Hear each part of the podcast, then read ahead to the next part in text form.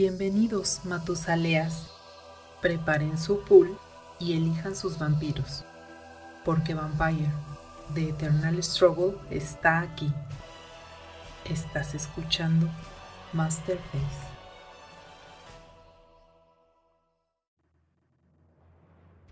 Bienvenidos Matusaleas, una noche más a Masterface, el podcast completamente dedicado a hablar de Vampire The Eternal Struggle, este juego que ya está por cumplir 30 años, 30 años haciéndonos sufrir por los torneos, haciéndonos sufrir por el storyline y haciéndonos sufrir por qué deck debería de llevar a participar. Como cada noche estoy aquí en el micrófono, yo soy Oliver de la Parra y será un placer para mí ayudarles a entender el tema de la semana, pero no lo haré solo, estoy, estoy como de costumbre eh, con expertos, expertísimos, como es nuestro estimado Carlos Escobar, el príncipe de la Ciudad de México. Amigo, ¿cómo estás? Muy bien, amigo, ya este, listos, ¿no? Para grabar como es costumbre en este cierre de temporada. Tenemos horarios un poquito alternos, por así decirlo, pero estamos con mucho gusto aquí para abordar el tema del día de hoy. Perfecto, amigo. Pues muchas gracias por acompañarnos, porque sí, los, entre los horarios alternos de la grabación y los que tenemos en nuestras vidas, se empieza a volver complicado compaginar, pero aquí estamos al pie del cañón. Y como cada semana también ya al pie del cañón, nuestro estimado Lalo. ¿Cómo estás, amigo? El Content Manager de Betes México. Hola, ¿qué tal? Hola, compañeros. Aquí, este, muy bien, muy bien, ya listos para abordar los temas relacionados a esta nueva temporada. Me da mucho gusto y además este nuevo formato como que me agrada bastante. Entonces esperamos ya para entrarle platicar y vamos a entrarnos, vamos a darle de una vez ya. Perfecto, Lalo, pues qué bueno, tanto entusiasmo, porque sí, el tema está bueno. Es, eh, y seguro ya lo leyeron por ahí, pero el tema está bien bueno. Y alguien que seguro está emocionado así full es nuestro estimadísimo Luis Jiménez, el vampiro más joven de la cripta, que tiene es, e, e, esta vez no tiene habilidad, simplemente es del ministerio y lo sabemos y que es con orgullo. Así que, ¿cómo estás, amigo? Bien, muy bien, así es, con, con, con los colores bien puestos el día de hoy. Así que, pues, sin más dilación, vámonos con todo.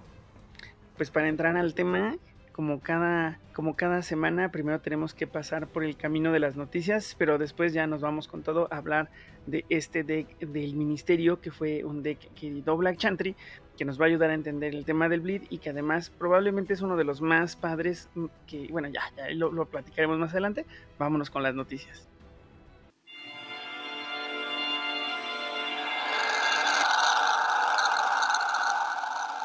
Noticias de la semana. Y esta semana, ya acabando el año, las noticias empiezan un poquito como a escasear, ¿no? Así que, aunque las que tenemos están interesantes, así que denle, ¿con qué quieren que arranquemos? Pues esta semana son básicamente todos recordatorios eh, de los eventos que se vienen para cerrar el año aquí en la comunidad mexicana.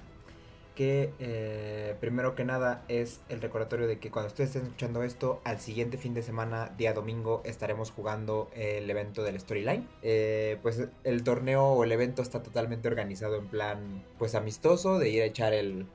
Pues, jugar con, con todas las cartas del Fall of London y con las reglas especiales y a ver qué, qué mazos temáticos se ven y qué personajes van a salir ahí victoriosos de esta cruzada en Londres, que, que, ya mucha gente de la comunidad hemos estado ahí platicando de los mazos que pensamos jugar y que ahora todo el mundo lo está armando como si fuera una hoja de rol con el trasfondo y eligiendo cuidadosamente los personajes para que la temática salga a relucir. Oye, que eso está bien interesante porque antes, si bien le entrábamos a los storylines, éramos como más eficientes en decir, bueno, pues voy a llevar este deck porque sé que funciona, ¿no? Pero ahora ya incluso, y eso que acabo de decir está bien interesante porque es real que la gente está cuidando qué vampiros lleva. No, qué vampiros lleva para que eventualmente se vuelvan parte del storyline. Entonces eso está bien interesante. Y pues allá nos estaremos viendo. ¿Con qué otra noticia quieren que sigamos? Eh, pues el otro recordatorio del siguiente evento, que es a la semana que sigue, que será para el 20 de noviembre estaremos yendo a jugar el torneo nacional mexicano en tierras toluqueñas y pues para cualquier cosa manténganse ahí vivos en redes sociales si son parte ya de la comunidad y están en los grupos de, WhatsApp y de Betes México en, Facebook pues simplemente pregunten cualquier duda que tengan al príncipe de, la ciudad de Toluca eh, Alejandro Nava que seguramente podrá contestar rápidamente a todas sus dudas. Exactamente, porque nosotros no tenemos tanta información todavía. Creo que Alex ha estado un poco ocupado. Pero bueno, sabemos que ya el lugar y que creo que hay una invitación, creo que hay en el Facebook, que la mandó él donde puso la ubicación y puso el feed, puso todo lo demás, ¿no? Y hasta eso. las noticias que tenemos hasta ahora. Pues entonces, eh, creo que Lalo, ¿no? Quería comentar algo ahí de, torneos internacionales antes de ya avanzar. Mira, ahora se le apliqué al revés. Entonces... Un poco, un poco. Pero está bien, está bien. Efectivamente, este, hoy precisamente cuando estamos grabando este, e, e, e, este capítulo, se llevaron a cabo allá en el viejo continente los torneos, un torneito así muy casual de, este, en Granada, que este, este, estuvo pues así jocoso. El ganador fue una mesa muy curiosa, si a lo mejor luego la pueden ver porque hubo un contest de dos mazos de Stanislava en la mesa final, entonces ah, horrible, pero se la terminó llevando un, un Cibelotron, entonces es, entonces este, el ganador fue precisamente nuestro amigo Daniel Sejudo Madero, el de, Granada. Y, pero también se llevó a cabo también el torneo de Nacional de Portugal. Este, ese sí estuvo más concurrido, fueron alrededor de 20 jugadores. Y el ganador fue Joel Monteiro Alves Ferreira, con hablábamos precisamente con un, un mazo de Manu Hakim. Entonces está es bien interesante, bien interesante. Felicidades a los ganadores y este pues eso en cuanto a torneos internacionales, por supuesto, a todas las comunidades portuguesas y españolas que nos escuchan, pues a ver qué más. Más victorias para Sibel y su Sibeltron para que, para que ahí se vayan acumulando las cosas malvadas de los Bali. Ajá, y los Banu Hakim, ¿no? Como bien mencionaba Lalo. Sí, ese estuvo bueno, ¿eh? la verdad me, me, da gusto que ganen los Banu Hakim. Claro. Pues creo que con eso terminaríamos las noticias, ¿no, amigo? Creo que sí es lo que tenemos ahorita. Sí, ya sabes que fin de año y todas las cosas empiezan a escasear hasta que arranquemos ya con primavera del siguiente año y a ver qué se viene. Lo, que no escasea afortunadamente es el producto, ¿no? Porque me parece que igual a lo mejor no lo teníamos planeado, pero ya hay producto por ahí por si alguien quiere comprar cosas para, para el storyline y para ir ahí conociendo las cartas de Fall of London. Sí, ahí están en el Club Juegos de Mesa, en Orcs, y también están obviamente las redes sociales de Betes México, ¿no? O directamente con Luis, que también ahí en los links, en el multilink de, de que viene ahí en Betes México, también viene el enlace directo con Luis, que es el que se encarga de todo eso. Y por cierto, hablando de este, esta nueva expansión, por así decirlo, del storyline, ya para nuestro nacional ya va a ser totalmente legal, entonces si lo están escuchando y tienen dudas de eso, pues ya pueden llegar con las cartas nuevas y jugarlo, ¿no? Buenísimo, para que completen ahí los decks que tenían de Brulla de Roche o, los, o de los Tremer con Fortitude, ¿no? Entonces ya, ahí está armadísimo. Quiero ver quién es el valiente que va a llevar a Mitras. pues sí, ahí a ver quién, a ver quién es el, el valiente, como dirían los de Blitz 3, quién es el guapo que va a llevar a Mitras. Y pues creo que con eso ya estamos listos para hablar de Banu Hakim, el deck. Ministerio, ¿no? Ay, Banu Hakim, ¿qué estoy diciendo? Ay, me quedé, me quedé ahí súper ciclado con lo de Banu Hakim.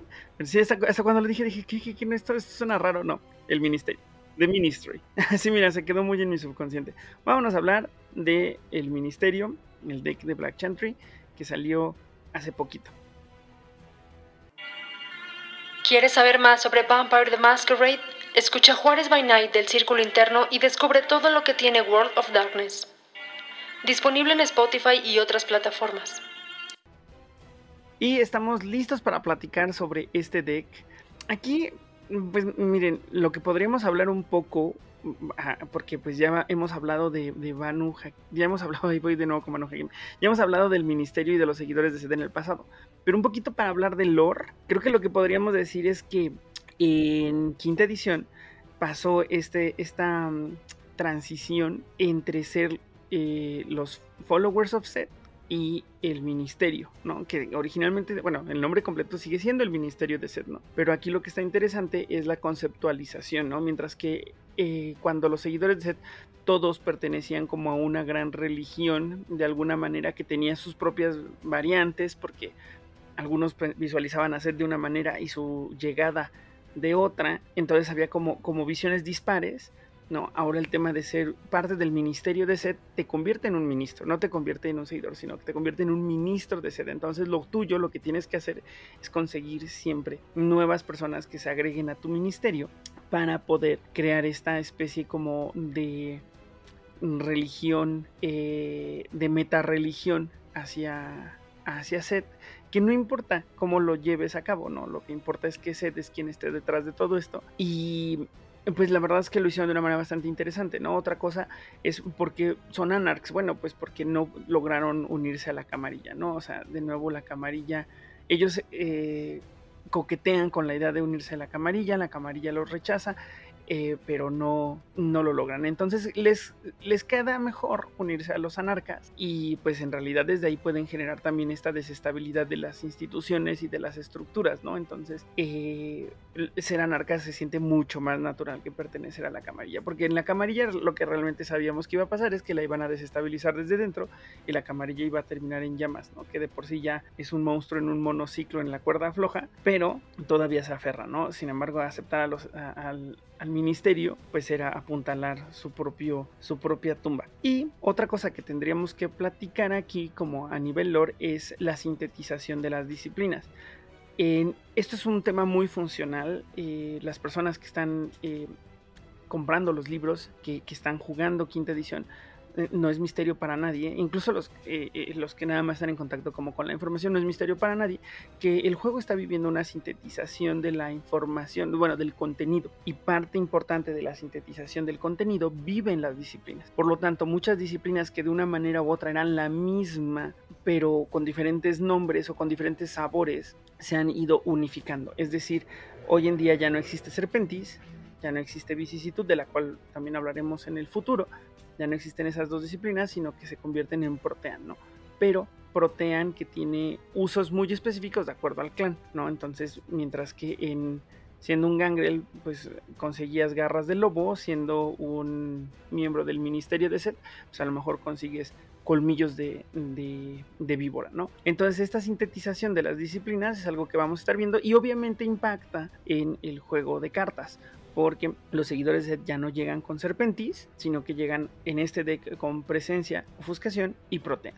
Lo cual de repente suena muy loco, pero la presencia y, y, Protean ya se habían jugado desde hace mucho tiempo y ya se habían probando como una buena idea, ¿no? Pues ya esto, lo platicaremos más adelante, ya para cerrar el tema de lore, pues aquí vamos, vamos a ver además algo muy interesante, que es a los personajes reinterpretados, ¿no? Como por ejemplo Hesha, ya reinterpretado a quinta edición, reinterpretado a través del tiempo y reinterpretado a través de estas nuevas disciplinas. Entonces, ya con eso le paso el micrófono a mi estimadísimo Luis para que nos platique cómo vamos a abordar el tema el día de hoy, pero esto es un poquito como lore y como para que tengamos un punto de partida de por qué tantos cambios, ¿no? Así que te paso el micrófono, amigo.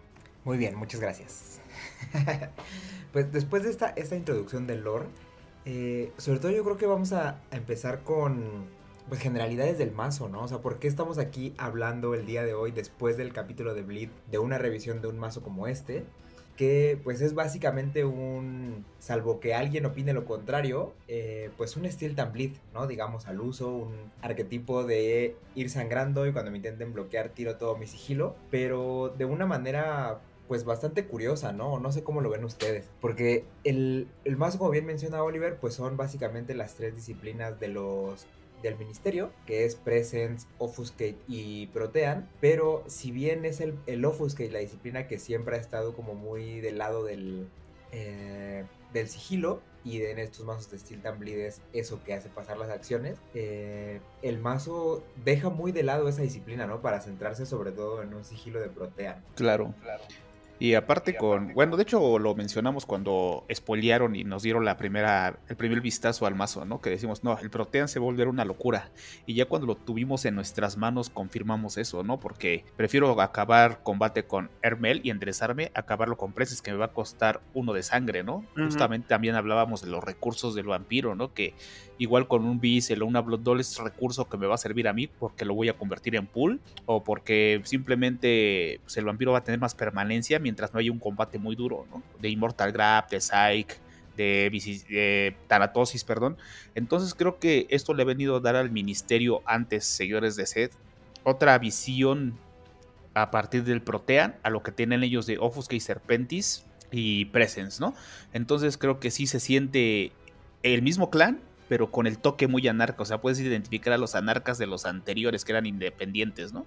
A mi parecer, yo así lo siento. A mí lo que me parece que estaba muy interesante es justo ese tema anarca, porque capitaliza muy cabrón el tema de tener disciplinas en, inferior, ¿no? Y además llegar con cartas como con las que llegó, o sea, por ahí seguramente las abordaremos a profundidad eh, en la construcción del mazo más adelante, pero un protocolo platino o una fiesta sin límites capitalizaron mucho, o sea, antes buscabas levantar a un, a setita que tuviera serpentis superior y presencia superior lo más rápido posible para poder hacer tus cosas.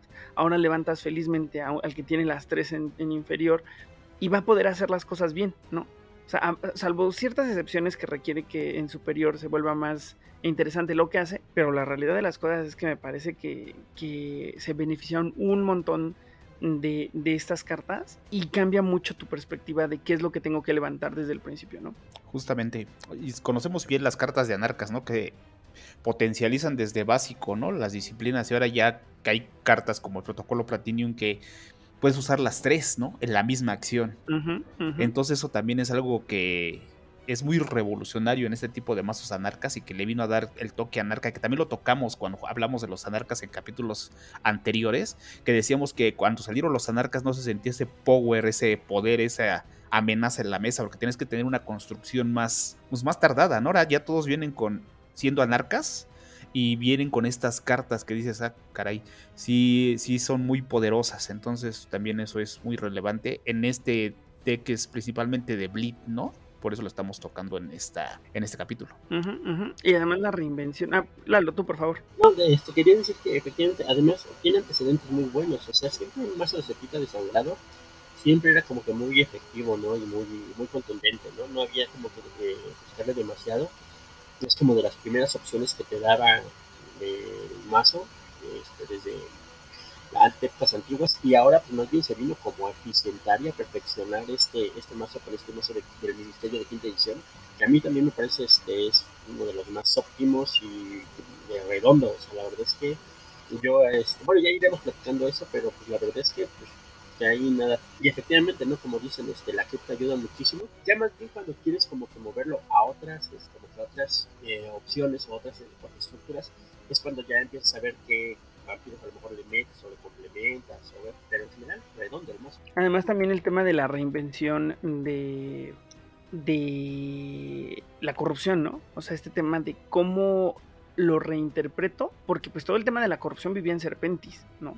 Entonces ahora, ¿cómo, cómo meto el tema de la corrupción en este deck específico para que se sienta que tiene un sabor de clan y que no se extrañe tanto el tema de Serpentis, ¿no? Porque Serpentis pues tiene, a lo largo del tiempo ha tenido un montón de cartas muy padres, unas más difíciles de jugar que otras, pero creo que también supieron aterrizar muy, muy, muy bien el tema de, de, de sí, o sea, tenemos Protean y somos el, pero no somos Gangrel, ¿no? O sea, tenemos Protean, somos el ministerio, tenemos corrupción, tenemos nuestro mood de clan y está aquí presente con estas cartas específicas. Y eso me, pareció no solamente bien logrado, sino muy disfrutable en el juego. Claro, aunque yo siento que todavía no llega al punto de, las cartas de Serpentis, porque creo que nada más hay una que hace que falle el bloqueo, quemando la, el contador de corrupción.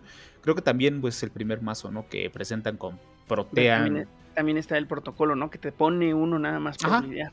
O sea, creo que porque eso tampoco lo tenían antes, no, no era tan fácil ponerlos. Sí, Pero falta como que algo que se sienta más serpentis, ¿no? O sea, sí están los, los ¿cómo se contadores de corrupción para complementar justamente el mazo, ¿no? O sea, van con el mazo. Pero si te quieres salir con contadores de corrupción, a lo mejor hacer algo como lo que hacías anteriormente, que dices, ah, pues voy a poner contadores de corrupción para tal vez votar y quemar ese contador para hacer que esa, ese minion no vote o X o Y entonces creo que también es el primer mazo que vemos con esto, ¿no? Entonces yo imagino que lo irán desarrollando y nos podrán dar un poquito más de ese flavor que tenían los seguidores de Set, ahora Ministerio, anteriormente. Sí, pero sabes que más allá de que sea el, primer mazo, creo que también es una cosa que, aunque digamos hubieran salido dos, tres mazos del ministerio juntos, de alguna manera todo lo que salió en esta caja pues está acotado al arquetipo que es, ¿no? O sea, este desde el inicio te dices un mazo de sangrado, porque la carta que va a estar jugando con la identidad de clan y con la corrupción y con todo esto es,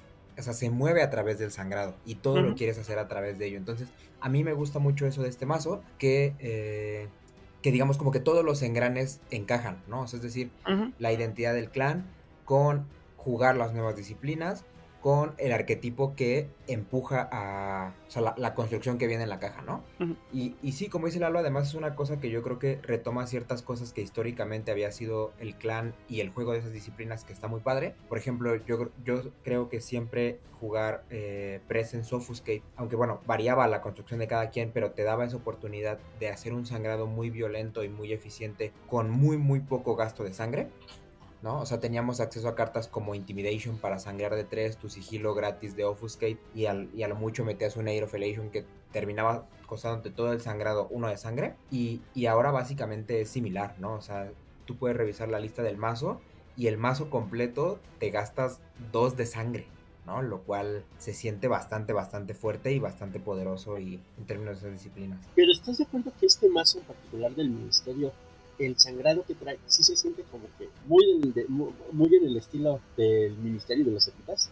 O sea, porque no es un sangrado brutal, o sea, como podemos ver en otros mazos, sino que este es como que de poquito en poquito, en poquito y constante. Es un sangrado eficiente, claro. Muy eficiente. Sí, sí, totalmente. Sí, estoy totalmente de acuerdo con lo que dices. ahorita vamos a ver la construcción ya cuando veamos cartas, digamos, que analicemos el mazo a profundidad. Pero sí es cierto, o sea, este no es un mazo, digamos, de Power Bleed porque no te, no te va a estar sangrando de 5 o 6 cada, cada acción. O sea, regularmente este mazo, así como viene salido de la caja, te va a estar sangrando a lo mucho 3. Y eh, pues ya, ya ahorita lo veremos, ¿no? Una cosa que sí yo creo que es curiosa es el cómo viene la cripta. Algo que a mí me sorprendió bastante porque es el único mazo que tiene, digamos, este enfoque de eh, cripta de 12, pues vamos a meter 12 vampiros eh, que ninguno se repite, lo cual pues es interesante a la manera de jugarlo, o sea, que llegue a la hora de, de estar ahí probando y que los vampiros se sientan, digamos, relativamente parejos en cuanto a su eficiencia y entre las cosas que son capaces de hacer. Pero también por otro lado, cuando ya empiezas a pulir el mazo es una cosa extraña el que tú quieras conseguir tres copias de algún vampiro porque te cuesta comprar tres mazos, ¿no? Claro. Sí, es que yo creo que ahí el tema también es un poco cuál era la filosofía a través de la cual desarrollaron el juego, ¿no? Como diciendo, tráelos a todos, o, tráelo, o sea, ganas a través de los números, ¿no? Porque si bien es real que no vas a sangrar más de tres, lo que también es real es que pueden sangrar hasta cinco vampiros en un solo turno, ¿no? Y que lo pueden hacer bien. Entonces eso también es interesante. Yo creo que también un poco por eso es que empujaron ese tema de que todos los vampiros fueran diferentes. Lo cual de repente es bueno y es malo, ¿no? Es, malo por lo que acabas de decir, porque ya en, en, la, personalización, pues a lo mejor si quieres repetir algún vampiro o quieres sacar algún otro, y pues recordemos que ahorita todavía no hay vampiros que cumplan como tan fácil con este tema de ser anarcas y, y setitas y poder meterlos así tan fácil. Pero eh, entiendo, entiendo tu punto un poco también es eso, o sea, en este nuevo esquema de la quinta edición, particularmente esto, los, el ministerio y los Banu Hakim, pues sí tenían, a mí me sorprendió de hecho que los Banu Hakim no vivían igual en la misma, en el mismo esquema, o sea, con dos vampiros diferentes. Hubiera pensado que así iban a venir, pero este, la verdad es que, bueno, no sé, personalmente, igual a lo mejor lo comentamos, pero a mí no me molestó mucho, ¿eh? Este, eran 12 diferentes. Este, creo que me ha funcionado muy bien en esto. Pero ya lo iremos platicando. Sí, ya ahorita comentaremos, ya para que cada quien opine cuál, qué le gustó y qué no le gustó de la cripta. Pero mira, mientras ya habiendo abordado, digamos, de manera general el mazo, vamos a pasar ahora sí al análisis y vamos a centrarnos primero en, en las cartas fundamentales del mazo, ¿no? Aquello que le da sentido a esta estrategia y a que todo lo demás se mueva. Y yo creo que ahí, salvo que alguien me, lleve la contraria de una manera muy fuerte, yo creo que es la carta del protocolo platino la que, la que mueve todo, ¿no? No hay manera de llevarte la contraria. Por mucho, que, por mucho que sea el mood de este fin de año mío, no te llevaré la contraria. pues bien, rápidamente vamos a, recordarla y comentamos un poco alrededor de todo esto, que es eh, carta narca, juegas con las tres de clan eh, de este, de este clan, eh, Offuscate, Presence y Protean, las puedes jugar todas al mismo tiempo. Y con Offuscate vas a más uno, ah bueno, es una acción de sangrado, con Offuscate vas a más uno de sigilo, con Presence vas a más uno de sangrado. Y con Protean, si tu sangrado es exitoso, le pones un contador de corrupción a un minion el minion que sea, controlado por el Matusalén objetivo, ¿no? Entonces básicamente es, eh, en una sola acción, hago todo lo que quiero. O sea, sangro con bleed extra, ya voy con sigilo y además te pongo contador de corrupción para que todas las cartas de mi estrategia que van a estar dependiendo de eso vayan activas, ¿no? Sí. Gran carta, gran, gran, gran. Mm, de las mejores que han salido en esa expansión, ¿eh? O sea, es una carta que, o sea, ya ir a sangrar con sigilo ya es una cosa de locos, ¿no? Como han mencionado, ¿quién se le ocurrió esto, no? Alguien que no está bien de la cabeza. Dices, no manches, es... es una locura, ¿no? Porque si traes un mazo que no bloquea absolutamente nada, pues estás este, destinado a morir rápidamente, ¿no? A comparación de antes que dices, bueno, Blideus y el otro sabes que es un clan que no tiene sigilo, podías este, solventar eso, ¿no? Pero también está el riesgo. Ah, claro. De que te redirijan desde el principio con sigilo. Es, eso es importante, ¿eh? Yo creo que esa es una cosa importante. Pero, o sea, digamos, para, para esta parte de la revisión de la carta, yo creo que es interesante el hecho de que sea como vaya, o sea, que la acción está bastante bien controlada, ¿no? Y creo que ese es un tema que se ve en este mazo. Como decíamos hace rato, que no, no busca, así como viene de caja, el sangrar de 5, ¿no? Entonces el hecho de que tú estés sangrando de 2 con uno de sigilo, invita mucho justo eso, a que, a que la redirección sea lo primero que caiga. Pero si te están gastando un deflection por un bleed que de entrada es de 2, o sea, sales ganando tú que estás sangrando, ¿sabes? Sí. Porque en el momento en el que tú ya le empieces a, meter modificadores, que ya esté tu, tu máster permanente de Club Illusion para estarte dando sangrado y todo eso, o sea, ya, ya en ese punto del juego ya no va a haber deflections. Ya todos se gastaron en esos bleed de dos que la gente sufría porque ya vas con más uno de sigilo. Entonces, sí es cierto que es un riesgo que desde el inicio ya estés con sigilo, que, que sabes, que, o sea, bueno, sí, lo que dijo Oliver, ¿no? Sí, y, también la toma de decisiones, ¿no? Porque quiero, quiero subirle el sangrado con un Club Illusion desde que declaro la acción para ir a dos con uno de sigilo, o tengo que esperar para ver qué onda con los redirections, ¿no? Entonces, eh, la verdad es que es un, es un deck que si bien se siente como muy transparente en términos de qué es lo que hace, no creo que no tenga eh, decisiones interesantes que tomar. O sea, creo que, creo que a, lo que me refiero es que también tiene su, su onda jugarlo, ¿no? O sea, no, no es así algo como tan sencillo. O sea, a lo mejor sí, sí, sí puedes sentarte y jugarlo y disfrutarlo, pero tiene más profundidad de la que, apare de la que aparenta. Mm, claro, ¿no? Como mencionamos el capítulo pasado, ¿no? Blitz también tiene su, su, estrategia, ¿no? Basada obviamente en lo que acaban de mencionar, ¿no? ¿Qué pasa si me redirigen? También tengo que jugar en base a lo que está jugando la mesa, ¿no? Como habíamos mencionado, si mi presa sé que tiene domine y ya me hizo, a lo mejor hay muchos que, hemos visto mazos que llevan hasta 15 deflection, dices, no manches, ¿cuántos protocolos para ti un tengo que llevar en mi mazo, no? O sea, como regular también llevas eso, ¿no? 15, dependiendo qué tan atascado lo tengas, ¿no? Entonces también tienes que jugar en base a eso. Y como bien mencionan también, ¿no? Es un mazo que no es un Power Bleed como tal, es un Bleed constante y que siempre te va a tener atento, ¿no? O sea, decir Bleed de 3, Bleed de 3, inclusivemente cuando ya están las cartas que puede llegar hasta 5, ¿no? Inclusive con otro de los sujetos que están ahí que tiene más uno, el Bleed, Crew Illusion y todo esto.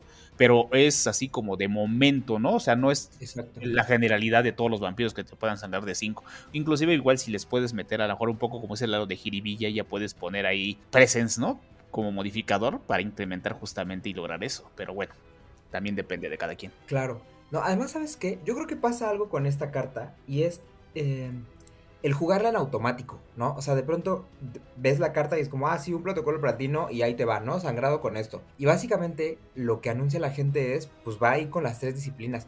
Pero yo me pregunto, o sea, y digo porque a pesar de que es un mazo ministerio, la verdad es que esta construcción yo casi no la he jugado. Eh, ¿Cuánta gente usa el protocolo platino sin offuscate? Porque esa es otra cosa interesante. No nada más es jugar alrededor de las cartas y los mazos de los demás, sino también de tu propia mano. El hecho de que tú ya vayas con sigilo desde esta carta, muy probablemente habrá situaciones en las que en lugar de jugar a tu favor, va a jugar en tu contra en el sentido de que es mucho más fácil que te atasque el resto del sigilo que llevas, ¿no? O sea, esta caja tiene 26 eh, modificadores de acción, de las cuales eh, todas son sigilo, básicamente, ¿no? O sea, ¿cuánto de eso? ¿no?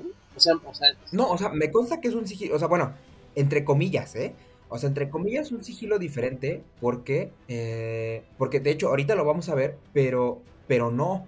O sea, porque, porque incluso si lo quisieras ver comparado con el sigilo de Offuscate puro puro, las cartas que tienen aquí, salvo la de la revelación de la serpiente, que es básicamente como un bonding, que es sangrado y sigilo, eh, todo lo demás es eso, o sea, es el Offuscate básico, es sigilo puro y duro, o sea, nada de, de un efecto u otro, o sea, es sigilo, sigilo, sigilo, ¿no? Entonces, el hecho de que tú de pronto ya lleves más uno desde que estás haciendo la acción, ¿cuántas veces no te va a evitar el que tú muevas eh, las otras cartas, ¿no? Y que además es una cosa que, que también te puede ventilar a ti mucho como jugador. Porque si tú no estás acostumbrado a anunciar el protocolo platino, por ejemplo, de formas variadas desde el inicio del juego, así de, ah, este sí va con sigilo, este no, o etcétera, etcétera, en el momento en el que tú empiezas con todo tus protocolos a platino así en automático, todo el inicio del juego, y llega el mid-game y de pronto es, ¿sabes qué? Este va sin offuscate. O sea, tú ya estás totalmente ventilado, que ahí ya se te atascó. Pero también es un arma para blufear. Bueno, claro, ajá. Bien jugado puedes decir, va sin offuscate y tú no tienes offuscate en la mano y vas a decir, ah, si va por... ¿Por qué lo jugaría sin offuscate? No. Digo, o sea, también bien, es un, es un recurso para tomar decisiones y para, para hacer juego, ¿no? Pero también es muy cierto que, que te ventilas mucho si dices que no, que vas sin offuscate, ¿no? Claro. Sí, sí, sí, sí. Como bien mencionas, ¿no? Por lo regular esas cartas de son tres disciplinas la gente da por entendido que estás utilizando las tres, pero en el afán del, buen juego tienes que decir, bueno, voy con, te estoy sangrando de dos a uno de sigilo, y si el sangrado es exitoso, pues te voy a poner un contado de corrupción, ¿no? Porque también en declarar las acciones está, bueno, muchas veces te dicen, ay, se me pasó, digo, pues no pusiste el contador de corrupción, doy por entendido que no la jugaste con Protea, ¿no? O sea, si ya se pasó, ya estás en el turno que sigue, en el minion que sigue, dices, espérame, pues si no lo pusiste en el momento que concluyó la acción con ese minion, pues ya. Claro. no es por ser pesado, ¿eh? ¿no? es por ser pesado, sino simplemente porque es clarificar precisamente el juego. ¿eh? Muchos Aunque también se anuncia si vas con las tres y no lo pones, y se vale decir, no, yo no sé que iba con las tres, ¿no? O no. Claro. Pues con que lo anuncien bien, ya, no creo que no hay problema, ¿no? Creo que no tiene que pasar a más. Exacto. Y bueno, ¿qué otra carta dirían ustedes que es clave en este en este mapa? Espera, espera, yo nada más quiero bueno, quiero preguntarles a ustedes para terminar con el protocolo platino. Este, usted, bueno, este, si han usado precisamente, o sea, porque, sí, porque esta parte de, poner el contador de corrupción parece casi como que pues o estábamos acostumbrados como que a no, o sea, como que pues bueno, no va a pasar, pero aquí en este sí funciona como un elemento interesante en esta construcción. ¿Ustedes sí, ustedes sí lo capitalizan?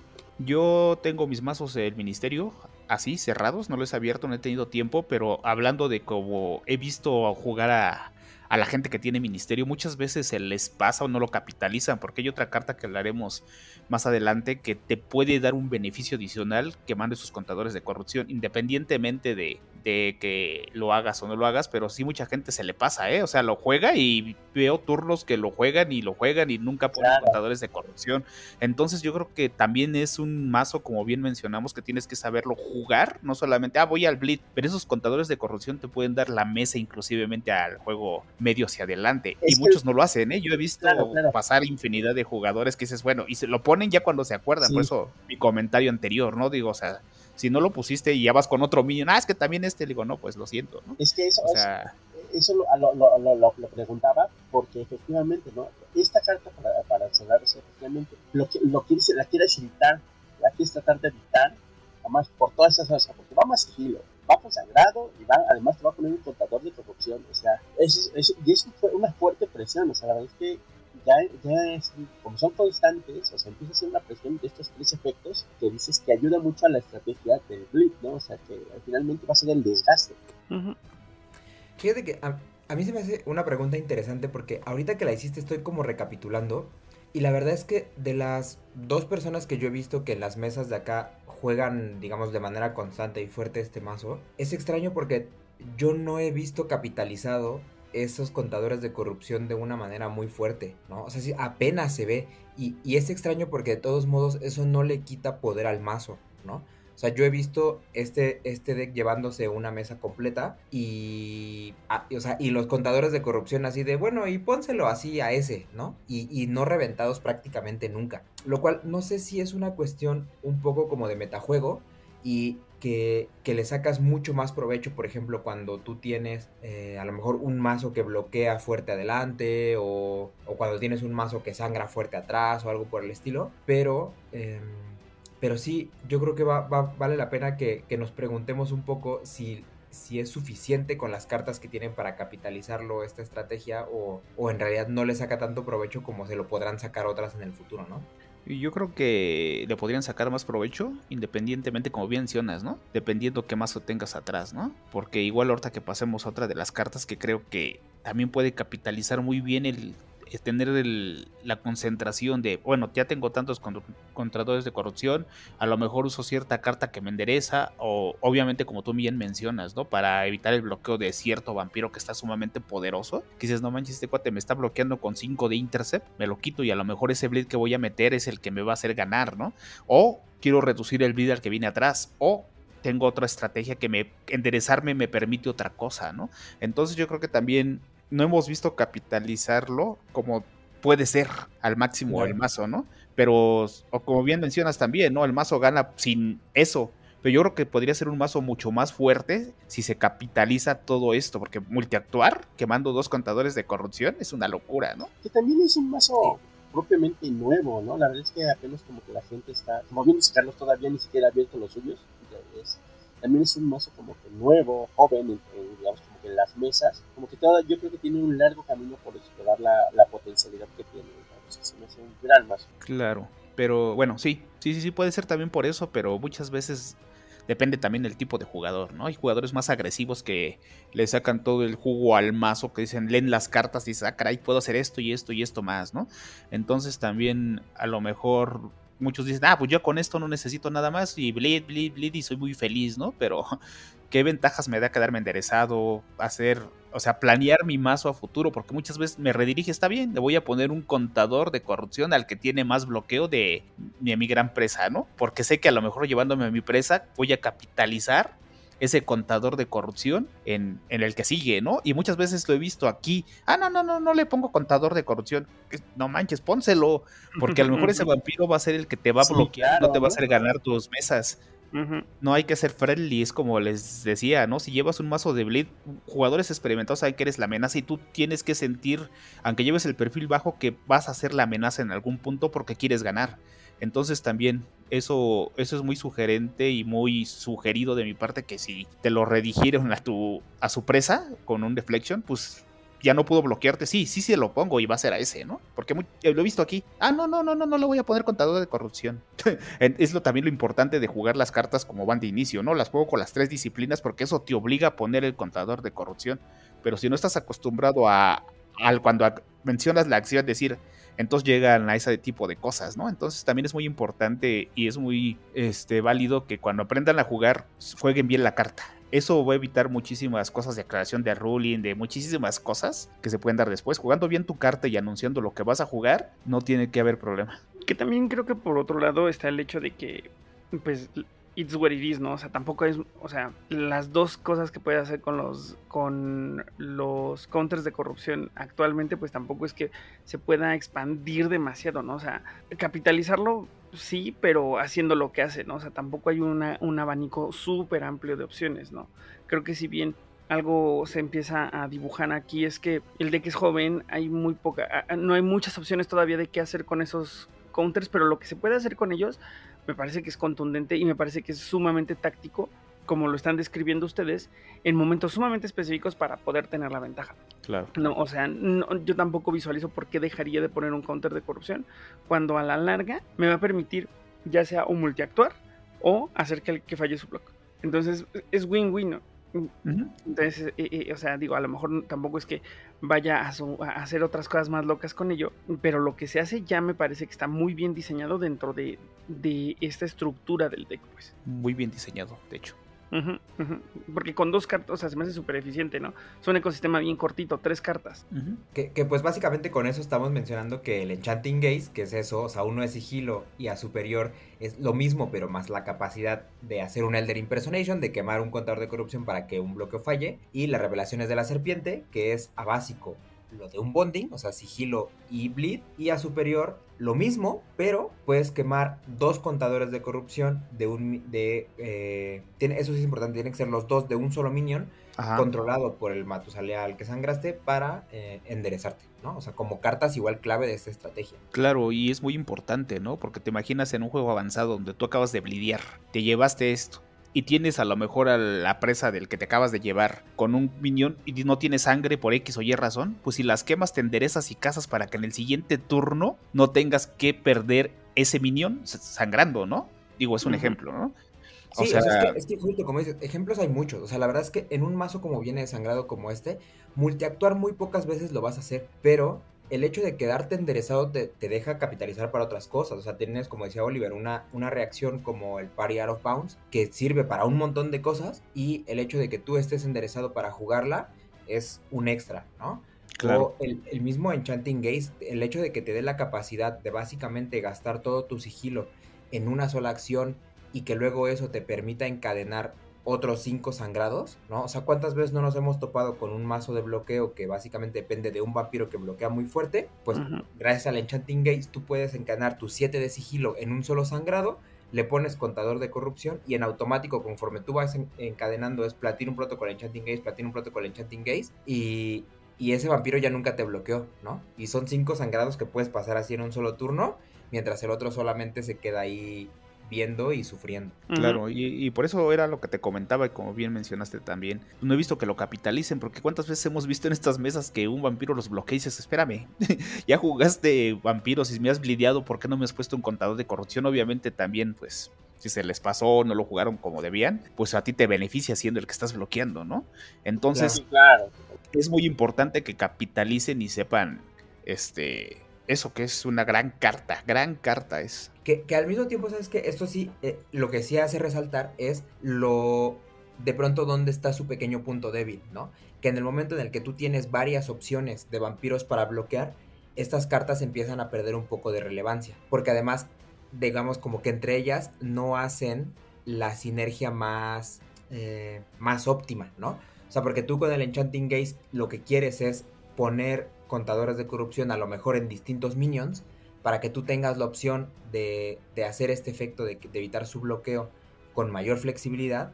Pero si tú vas repartiendo esos contadores, entonces la revelación de la serpiente es mucho menos probable que te deje enderezarte, ¿no? O sea, hasta que tú ya no acumulas una cantidad suficiente de sangrados.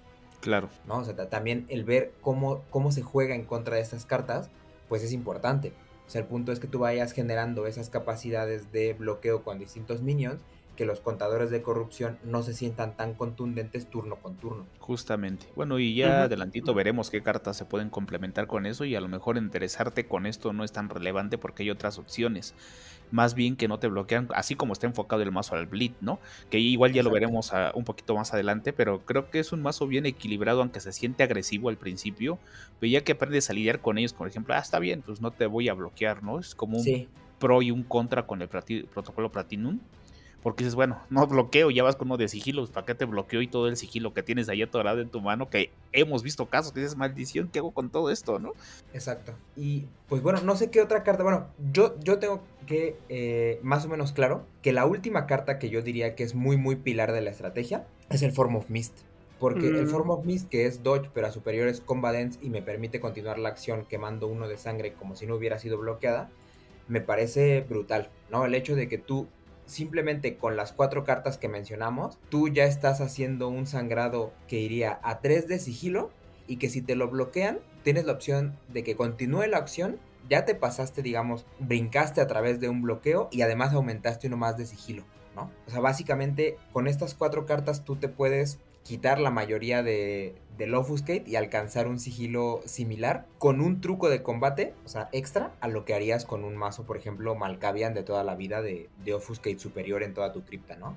Claro. Mm, que mira, qué curioso que lo hayas mencionado porque yo pensé en, en los dos combatentes de Protean, ¿eh? tanto ese como el Earthmelt. Creo que los dos son recursos que hacen una gran diferencia entre este deck y un deck de, o sea, que estuviera constituido básicamente igual, pero con serpentis. Claro. Fíjate que sí, o sea, yo estoy totalmente de acuerdo, pero por ejemplo, Alert no lo pondría tan clave en la estrategia por la sencilla razón de que el de que no está haciendo una estrategia como tan frontal de Bleed con este, pues sí te enderezas y, y digamos cumples con la mitad del trabajo, ¿no? Que es que tu vampiro no muera y eh, no gastarte ningún recurso porque es gratis el combat, ¿no? Pero el, Pero no el es mi acción sí pasa, exacto.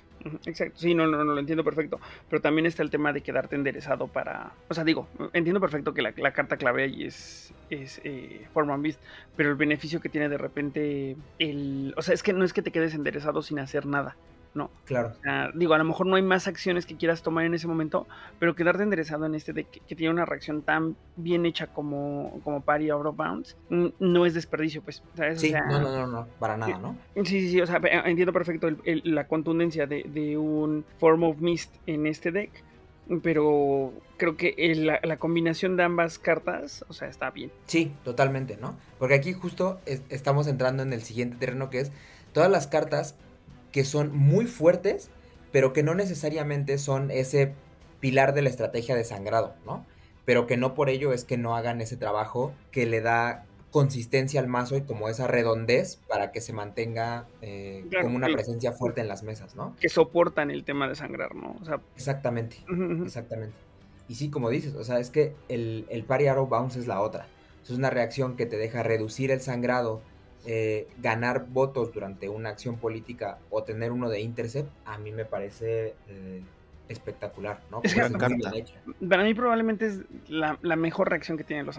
Bueno, no sé, a lo mejor estoy siendo muy arriesgado, pero es que mm. en este contexto, tener votos, reducir el bleed y tener, aunque sea ese más uno de intercept que de repente es suficiente para bloquear a muchos decks que no tienen mucho sigilo, creo que de repente es una gran, gran, gran carta. O sea, no sé, estoy tratando de pensar, por ejemplo, en el Force Vigilance, que también está padre, ¿no? Mm. Pero es que al final del día creo que es muy eficiente el tema de reaccionar a estas tres cosas que son tan contextuales. Sí, fíjate que yo, yo estoy de tu lado, simplemente creo que hay dos cosas ahí, ¿no? O sea, la primera es que quizá la parte de los votos a día de hoy no se siente tan contundente por el simple hecho de que tú solamente tienes a dos vampiros titulados, ¿no? Y que no vas a meter un Fear Rail o cosas así que te den votos en tu mazo de sangrado porque, porque no. O sea, es, gastarte un hueco para nada, ¿no? Pero en el momento en el que, llegue por lo menos con un varón más que llegue y que, y que sea algo de Protean Presence superior, o sea, esta carta va a ver aumentada su, su poder exponencialmente en Presence, ¿no? Pero lo que más me llama la atención es la parte de Offuscate y, lo, y la gran presencia que tuvo, o que yo veo en las mesas que ha tenido, reducir el bleed cuando teníamos todos el chip de, eh, de la redirección como esa cosa que mataba el sangrado, ¿no? Y la, y la reducción, lo potente que, puede ser. Es que reducir el bleed en algunos casos es muy poderoso, ¿no? Hay veces que dices, ah, tengo esta carta aquí, la voy a utilizar a reducir tu bleed porque sé que con eso, ah, está bien, me bleedas de dos, lo reduzco. Y dices, no manches, o sea, ¿qué onda, no? O sea, no me va a bloquear, no voy a mover mi sigilo, o no voy a entrar en combate, o X o Y razón, ¿no? Y a lo mejor el, tu presa está esperando también que lo redirijas por X o Y razón, ¿no? Porque a lo mejor los dos, como son aliados, quieren deshacerse de ciertas cartas que le hemos visto muchas veces. Es bueno, igual me lo redirige, aprovecho, saco dos, tres cartas, no nos hacemos daño y terminamos haciendo combadens, ¿no? Entonces reducir el, el bleed es en ciertas, en ciertas, en ciertos momentos y en ciertas estrategias puede ser inclusive más poderoso que redirigir. Obviamente redirigir será por excelencia lo mejor porque si le entra a tu presa un bleed que no lo estás haciendo tú, pues es ganar, ganar, ¿no? Pero acá también puedes capitalizar muy bien eso de reducción, porque inclusive puedes reducir el mismo bleed con tres minions diferentes, si es que tienes las cartas de es la que justo es un tema de eficiencia, ¿no? También de repente. O sea, este party of bounce para, en términos de, bueno, y que la mayoría de la, de la reducción, ¿no? O sea, no cuesta y no te gira. Y aquí está haciéndolo desde básico. Entonces me parece que es una, una manera súper, súper eficiente de controlar decks que están buscando blidear de una manera muy táctica, ¿no? O sea, a lo mejor esto no te va a salvar de un, de un power bleed, ¿no? Pero hace poquito jugamos contra un deck que, es más, estaba Lalo ahí, este deck de los Malkavians, de los Nosferatu Antitribu, que buscaban el Edge para luego quemarlo y hacerte quemar a otros tres, ¿no? O sea, si tú le reducías a, dos el, el bleed, ya no podía jugar las otras cartas, ¿no? Entonces se iba atorando y se iba atorando y se iba atorando. Entonces, o sea, digo, es sumamente contextual, pero es sumamente eficiente también. Claro, es que sabes que eso te iba a decir, o sea, contextual y no tanto, ¿no? O sea, es que yo creo que algo que no salió tan, digamos, de manera tan contundente en el capítulo anterior que hablamos de Bleed es lo, todo lo que el Bleed consigue, ¿no? Digamos, eh, extra, como es el Edge, mecánicas de este mm, tipo. Muy buen punto, eh, muy buen punto. Y, y entonces, cuando tú reduces el sangrado, básicamente deniegas todo eso de la manera más simple y, y, cruda posible, ¿no? O sea, simplemente pensemos que cuando, digamos, esta carta hace counter al mazo mismo, ¿no?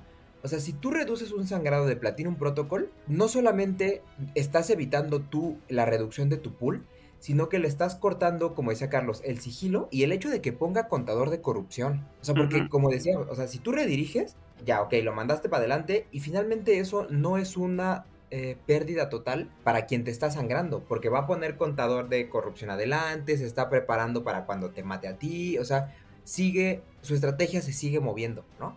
Pero si tú reduces, entonces ya no gana el Edge, le estás quitando esa posibilidad que tiene de quemarlo para otro voto y que es finalmente su defensa. O sea, el hecho para los mazos de sangrado es vital. Y además le estás cortando otro tipo de efectos como eso. O sea, a mí me parece que el Party Arrow Bounce encaja muy bien como, como esta disrupción para muchos arquetipos, ¿no? Y bueno, ya el Intercept en un mazo que, que tiene Protean y que tú estás acostumbrado a hacer combadens y los mejores combadens del juego, eh, ese más uno de Intercept te va a salvar de una cantidad de cosas que, que no tienes idea, ¿no? Además, todo, todo democrático, ¿no? El Party of Bone, porque no te pide más requerimientos que ser el artista y tener las disciplinas. O sea, desde un pequeñín de 4 hasta un animal de 8 puedes jugarlo, no te pide que títulos, como otras reacciones de esta misma expansión o de estas mismas ediciones sí te pide, o sea, y cabe, y cabe muy bien en otros mazos, o sea, la verdad es que está, está bien chida, o sea, gran, gran carta. Totalmente de acuerdo, exacto. Y sí, es que esto hace que este mazo sobreviva una cantidad de tiempo absurda. O sea, yo he visto, te sangro, ah, sí, reduzco en dos, reduzco en dos. Y, y, ya tan solo lo que, lo que hace esto, o sea, le da dos turnos, tres turnos extra para que el mazo termine de matar a quien tiene que matar.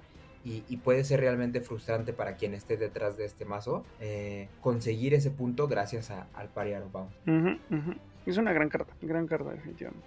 Totalmente. Mira, y otra carta que yo creo que bajita la mano destaca mucho, al menos en lo que, así como mi estilo de juego y todo, es la forma de la cobra, ¿eh? Una carta que a básico es un strike que roba uno de sangre o de vida, y a superior es uno de sigilo que usas aunque el sigilo no sea necesario cuando anuncias la acción. A mí es una carta que me encanta. ¿Qué te crees que a mí no tanto?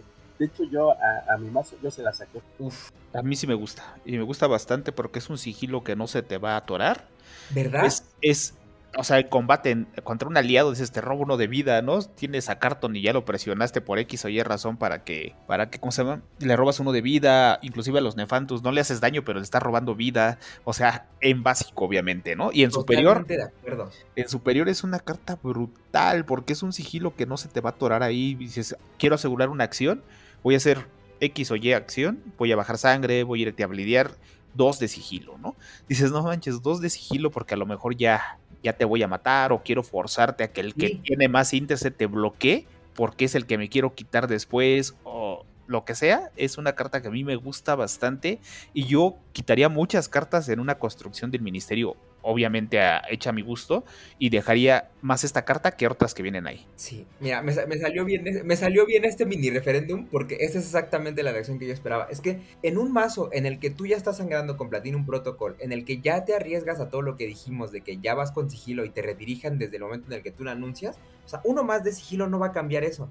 Y sin embargo, sí cambia lo mucho que desgastas, lo mucho que tilteas al de adelante para que diga, o sea, ¿sabes? Esta expresión de carajo, o sea, es que ahora necesito meterle dos de interce para poder bloquear la acción y apenas la está anunciando, o sea, que hagas eso turno con turno o acción con acción es, es muy pesado y como dice Carlos, es un sigilo que no se te va a atorar y en combate, cuando tú no necesites gastar el Combadence o no quieras por la razón que sea o no lo tengas en la mano, sigue siendo algo que en combates de te pego mano, te pego mano, tú terminas con ventaja. Porque uh -huh. tú vas a hacer ese, el mismo daño que harías al otro, pero tú vas a, vas a salir sin el recurso perdido. Porque es robo de sangre, entonces el otro perdió uno y yo me quedo entero. Y esa a mí me parece una ganancia espectacular, ¿no? Justo. Que funciona uh -huh. también con los aliados, porque tiene Justo sangre de vida. Uh -huh. Ahí yo sumaría el tema de la eficiencia contra los aliados. Así es. Entonces, yo, yo sí nomino esta carta ahí como, como carta destacada. Sí, no, yo no, no yo sé. no dije que fuera mala. O sea, yo nada más dije que yo no la, yo no, yo no, yo, yo la saqué en mi construcción. me pero efectivamente, tiene todas las virtudes que ya mencionaron. Pero nada más que a mí, en mi mazo, pues no, no, la, no la llevo. Muy bien. ¿Alguna otra destacada que quieran mencionar apalancando aquí la estrategia, aunque no sea necesariamente con puro y duro sangrado? No, creo que, creo que ya abordamos como lo más relevante. Si quieres ya podríamos avanzar a la siguiente sección.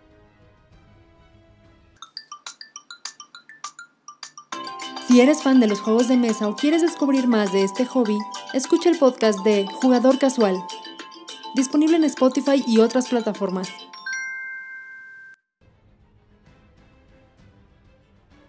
Muy bien.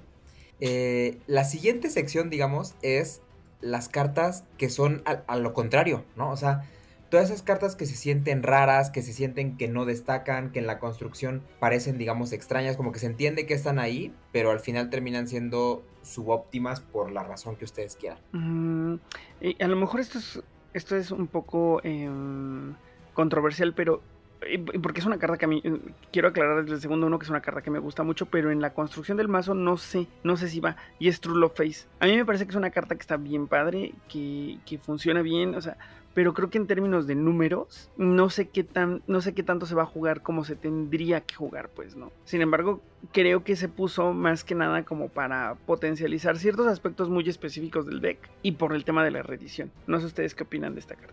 Uf, estoy de tu lado, pero sabes que yo extendería esa, o sea, esa, esa moción para todas las cartas de Offuscate que no, que, o sea, que la, o sea, evidentemente protocolo platino y pariar o bounce no, porque ya, ya las mencionamos antes, pero todas las cartas de Offuscate, incluida True Love Face, yo creo que tienen exactamente el mismo problema y es que tu cripta tienes tres vampiros con Offuscate eh, superior, de los cuales uno no lo quieres ver nunca afuera porque no tiene present, ¿no? Entonces uh -huh. el hecho de que tú tengas una cripta tan ineficiente para jugar el Offuscate sí hace que, que esta carta y el resto se sientan muy raras, ¿no? Al menos a mi parecer, o sea, un True Love Face, yo, ¿por qué lo querría jugar a básico teniendo la revelación de la serpiente, ¿no? O sea, que es mucho mejor uh -huh. porque me da exactamente lo mismo con la opción de más uno de sigilo. Y, y tengo solamente dos vampiros que lo juegan a, a, a, superior, de los cuales uno de ellos no sé, o sea, no todas las construcciones lo van a querer llevar. Entonces sí termina siendo una carta muy rara, ¿no? Y, y el resto del Offuscate eh, igual, o sea, es que para mí la, la, magia de esas cartas está en las opciones que te dan en términos de, de, cómo mejoran tus decisiones al momento de que tú las juegas a superior, ¿no? O sea, tenemos un Faceless Knight, eh, bueno, el Losting Crowds a lo mejor no porque es simplemente más sigilo, pero está el Faceless Knight que esta ahora te va a dejar girado y el Spying Mission de eh, te voy a guardar el bleed, ya sea para que no le afecte al redirigido o que después yo te pueda sangrar de más, ¿no? Pero son cosas a las que no tienes acceso porque tu cripta tiene Offuscate básico. Entonces, pues raro, ¿no? O sea, uh -huh. en básico que yo creo que no destacan.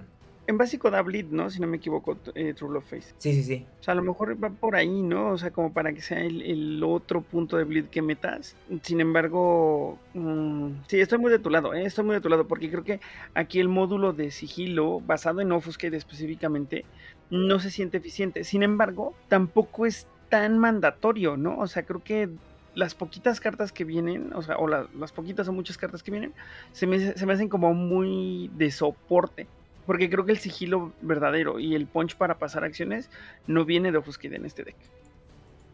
Sí, no, o sea, yo no sé qué piensan los demás, pero el módulo de Offuscate básicamente es simplemente para que tú puedas eh, superar a las paredes de alto, uh -huh. de alto intercept, ¿no? O sea, al final sí. tú tienes que tirar cartas distintas, pues hay que llenarlo con alguna manera y el Offuscate era lo más fácil, pero pero sí es cierto que se siente así, o sea, que, que, no son las cartas que brillan. Sí, como bien mencionan, ¿no? Creo que también depende mucho, ¿no? Porque yo las cartas de Ofos que, que vienen en el mazo yo no se las pondría, inclusive las sacaría, ¿no? Porque al acceso al Protean y teniendo uno que otro vampiro Protean en superior, muchas veces puedes jugar a la inversa, ¿no? Cuando te quieren bloquear, pues piensan que les vas a tirar todo el intercept, digo, perdón, todo el sigilo para que ellos saquen todo tu intercept y te metan en apuros, ¿no? Muchas veces dices, está bien, me agarraste. Y entonces todo el interés ya hiciste que ese vampiro se girara, ¿no? Porque a lo mejor ellos tenían la esperanza de ciclar el combate, ciclar muchas cosas. Entonces le juegas a la inversa. Cuando es Blitz, dices, no quiero bloquear porque se le atore. Y cuando es intercept, ah, está bien, me bloqueas. Entonces, ¿qué va a hacer el otro, no? Entonces yo las cartas de sigilo, yo creo que con el sigilo de Protean y con las cartas que mencionamos es más que suficiente para lograr eso, ¿no? Sí, sí, totalmente, totalmente. O sea, sobre todo, ¿sabes qué? O sea, a mí, lo, además el tema con estas cartas es que en este mazo precisamente son cartas que no se sienten interesantes jugar, ¿sabes? O sea, no es nada más el hecho de que sean subóptimas, es el chiste de, digamos, como la mala fama del Offuscate, ¿no? Así como de, ah, pues es una disciplina que da sigilo y ya, ¿no? Y, y, y cuando lo usas a básico, pues es cierto. O sea, lo único que haces es dar sigilo y no te sirven para absolutamente nada. Es una carta que, digamos, como jugador, al momento de que tú la estás tirando, no no se siente, digamos, esta como recompensa por haberlo jugado, ¿no? No es como, ah, bien, estoy tomando esta decisión o estoy haciendo esto y sacándole ventaja por esta carta que estoy tirando. Es simplemente eh, sigilo y ya, ¿no? O sea, lo cual a mí además me hace o sea, pensar que este mazo justamente tiene una, digamos, una manera muy en automático de jugarse, al menos en la parte, o sea, en este módulo en concreto, ¿no? O sea, es tiro sigilo, tiro sigilo, tiro sigilo, y si pasa bien, y si alguien, porque puede, me alcanzó, pues ya ni modo, ¿no? Sí, claro. Eh, pues, como mencionamos, ¿no? Tienes que también aprender a jugar el mazo y todo el mundo lo juega diferente, pero depende cuál sea tu estrategia. Creo que sí. Yo, en mi gusto personal, yo no las utilizaría por eso de que la cripta viene con Offuscate a básico. O sea, para potencializar un Spine Mission y todo eso, pues sí te sirve el que ya superior, ¿no? Porque sigilo lo ganas, como ya hemos mencionado, con otras cartas de Protean que te dan mayor beneficio en este mazo, ¿no? O sea, si quiero no lidiar a mi gran presa, pues no me sirve que dos o tres tengan Offuscate superior. Pues, no, no, o sea, es una carta que se me va a quedar ahí para ganar sigilo, mejor otras. Sí, totalmente. Sí, de acuerdo. Y luego, no sé qué piensen ustedes, la otra que yo nomino es una que temáticamente me gusta mucho que esté aquí, pero para la estrategia de nuevo no. O sea, aquí aplicando las, retomando las palabras de Oliver, y para mí es el corazón de Nichetus. Aunque a lo mm. mejor me caen pedradas por eso, ¿eh? pero eh, el corazón de Nichetus es una carta que todo el mundo sabe lo poderosa que es, el hecho de que te esté, que tú te puedas estar acomodando la mano. Y, y finalmente no es que no tenga su utilidad, ¿no? O sea, al final ya hemos dicho todo lo que sucede con este mazo, que eh, se te puede atorar el sigilo y si tú ya tienes equipado un corazón de Nichetus, te sirve para que esto te pase lo menos posible, ¿no? Sumado al hecho temático de que está el renovado GSA Ruhatse en su papel ahora sí de recolector de antigüedades y que gana Blitz por tener equipado algo como el corazón de Nichetus, ¿no? Pero a mí la razón de por qué no me gusta es porque en este mazo se siente que su papel mecánico es arreglar ese otro tema que estamos mencionando con el sigilo de Offuscate, ¿no? O sea, si ya estamos hablando de que la combinación de las dos eh, amalgamas de Protean Presence más los Combatants son totalmente eficientes para pasar tus acciones, el Hard Omnichetus en casi todos los juegos, así como viene el mazo, sirve para que ese sigilo de Offuscate que no vas a ocupar casi nunca, lo termines mandando para abajo. Y a mí no me gusta esa sensación de que el Jarro de su único trabajo es arreglar algo que en una construcción, digamos, óptima, no debería suceder. Sí, tienes un punto, ¿eh? Tienes un punto. O, es que también de repente terminas buscando el, el sigilo, ¿no? O sea, pero creo que son las menos de las veces. O sea, porque a mí me ha pasado que cuando he jugado con ese deck, el corazón me ha ayudado a buscar el sigilo, pero porque tengo algo muy violento en términos de bloqueo enfrente. O te ayuda a buscar el combate, ¿no? Para que te sientas que no estás como tan desprotegido. O sea, creo que no es la carta central del juego. O sea, eh, eh, estoy de acuerdo contigo. O sea, no es la carta central del deck, perdón, ni de la construcción. Se me hace sumamente supportive y, o sea, de soporte ante esos dos escenarios, ¿no? Ante buscar lo que necesitas en el contexto y para nutrir a, a Hesha con su skill especial. Agradezco que venga, eso sí, porque yo no tenía ninguno, pero... Sí, o sea, la, verdad es que aquí espero que de alguna manera que Black Chantry no nos escuche decir esta parte, porque, porque así se agradece. O sea, el corazón del cheto es una gran carta que yo inmediatamente tomo de la caja y lo meto en cualquier otro mazo y me encanta que venga, pero no me gusta aquí. Sí, ahí sí estoy de acuerdo en que creo que no es el corazón del juego, digo, del deck, pero pues está bien, ¿no? O sea, es que justo creo que creo que eh, eh, en ciertos contextos te puede ayudar a que fluya muy bien el juego, ¿no? O sea, digo, a mí me yo tengo como esta experiencia personal que me ayudó a solventar el tema de tener una pared como más dura enfrente, pero entiendo que no va a ser igual todas las veces, ¿no? Muchas veces, como dices, va a o sea, creo que el mayor porcentaje de las veces vas a terminar haciendo lo que, lo que describe Luis, que es deshacerte de Lovsky. Pero sí, fíjate que yo no sería una carta que yo diría que sacaría, curiosamente, o sea, yo diría que está bien y está este, ayuda bastante. Ya cuando la logres, eh, la logres poner, está, ayuda mucho a la, a la estrategia y a la dinámica del mazo. Yo creo que por sí misma es una gran carta, ¿no? Que en cualquier mazo te lo agradece, ¿no? O sea, independientemente, independientemente de todo eso, es como si yo tengo un Ferrari y me lo dan con asientos de piel, pues no me voy a quejar, ¿no? Dices, no manches, pues sí, está bien. Exacto. Sí, es que creo que regresando un poco a, cómo lo describe Lalo, o sea, así como lo dice, creo que todos los decks se benefician de eso. O sea, eso, eso así como lo. Exacto, exacto, pero, pero igual no metes un corazón de nichetos en todos los mazos. Claro. No, pero aunque, aunque cabe, ¿no? Claro, o sea, cabe. Ajá, pero no lo haces. Todos se beneficiarían igual de él, pues. Ajá. Solo que no, no, en todos va a ir. Ajá. En sí es una gran carta, es como meter unos sueños de la esfinge en cualquier mazo, sabes que es una carta que no te va a estorbar. Entonces... Sí, sí, sí, exacto, pero, al mismo tiempo sabes que por ejemplo los sueños de la esfinge cuando necesitas en mazos que necesitas acelerarte la cripta es mucho más útil. Y creo que viene también en este mazo. Sí, viene, viene, viene. Sí, viene. Pero sí, por ejemplo, o sea, el corazón de Nichetus, lo que sí puedo decir a favor de lo que dice Lalo es que puede no sentirse tan peor. O sea, se sentiría mucho peor en un Malkavian, por ejemplo, porque aquí en este mazo tienes la posibilidad de enderezarte con revelaciones de la serpiente y como no vas a volver a sangrar, vas y te equipas tu corazón de Nichetus después de haber hecho un, un de 4, ¿no? Pero, eh, de todos modos, eso no va a ser todas las veces. Coincido con ambos. Muy bien. Eh, ¿Alguna otra carta que no les guste en esta construcción? Mm. Hay una carta que la lleva el mazo y que no me gusta en esta construcción que se llama el Club Illusion. Y te voy a decir por qué. Creo que el bleed que tienen ya es suficiente. Porque en el entorno actual de la mesa que hay mucho anarca, yo he visto cómo han matado a ministerios con su mismo Club Illusion porque no bloquean un carajo y el otro, ah, tengo anarcas, perfecto. También te voy a brillar de dos o te voy a brillar de tres. Y entonces dices, ah, ahí. Ajá, exactamente. Exactamente. O sea, es una carta que yo tengo sus pros y sus contras. Eh, o sea, no, ahorita, ¿no? A lo mejor claro, Claro, Pero, pero tienes, sí tienes un punto, ¿eh? O sea, mira, yo creo que en la construcción así como viene de la caja, a mí me parece necesaria porque yo creo que la construcción de la caja no te mata como debería matar sin el Club Illusion, ¿no? O sea, cuando tú no tienes Club Illusion, eh, tus vampiros sangran de dos. Y cuando tienes tres eh, de acción, ¿no? Ya en, de entrada. Ajá, sí, sí, sí. Entonces, pero, pero sí es cierto. O sea, yo creo que el Club Illusion es una cosa que aquí es otro punto interesante para resaltar de las estrategias de Bleed. Y, incluso podemos emparejar eso con lo que mencionábamos del Party Out of Bounds y, y, la reducción y la redirección, ¿no? O sea, un mazo de Bleed tiene que ser autosuficiente para matar, ¿no? O sea, tú no tienes que estar pidiendo prestado que alguien más te haga esa chamba porque tú, vas, o sea, tu, tu único trabajo es ese, o sea, es reducir el pool del otro. Entonces, que tú tengas que depender de una carta como el Club Illusion, que termina beneficiando a toda la mesa para hacer ese trabajo, no se siente padre en un mazo de bleed, ¿no? O sea, debería ser como mucho más egoísta con esas cosas y decir el que sangra soy yo, yo y nadie más, ¿no?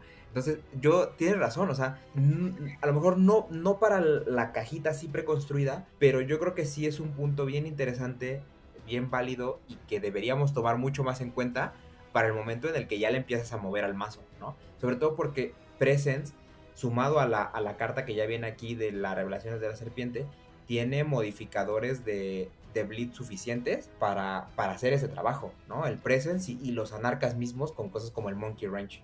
¿Sabes qué? Siento un poco que también es, o, sea, ambos me hacen argumentos válidos, pero creo que también es un tema de timing, ¿no? Creo que no es una carta que juegues luego, luego que llega tu primer anarca, ¿no? Especialmente conociendo un poco cómo está la situación. Bueno, habrá momentos en los que sí te convenga jugarlo inmediatamente por cómo esté hecha la mesa, sin embargo, en situaciones como más específicas, a lo mejor te conviene más esperar al momento clave para jugarla y capitalizarla sin que tampoco se juegue en tu contra, ¿no? Pero creo que es una carta que, que, ayuda, o sea, que le da este boost que de repente necesita el deck para matar más rápido, ¿no? Y además en la eficiencia de las cartas, o sea, creo que no me viene a la mente ninguna carta que cueste sangre más allá de, del sigilo que te da el Form of Mist, ¿no? Y de ahí en fuera creo que las cartas son muy eficientes en, costos. Exacto.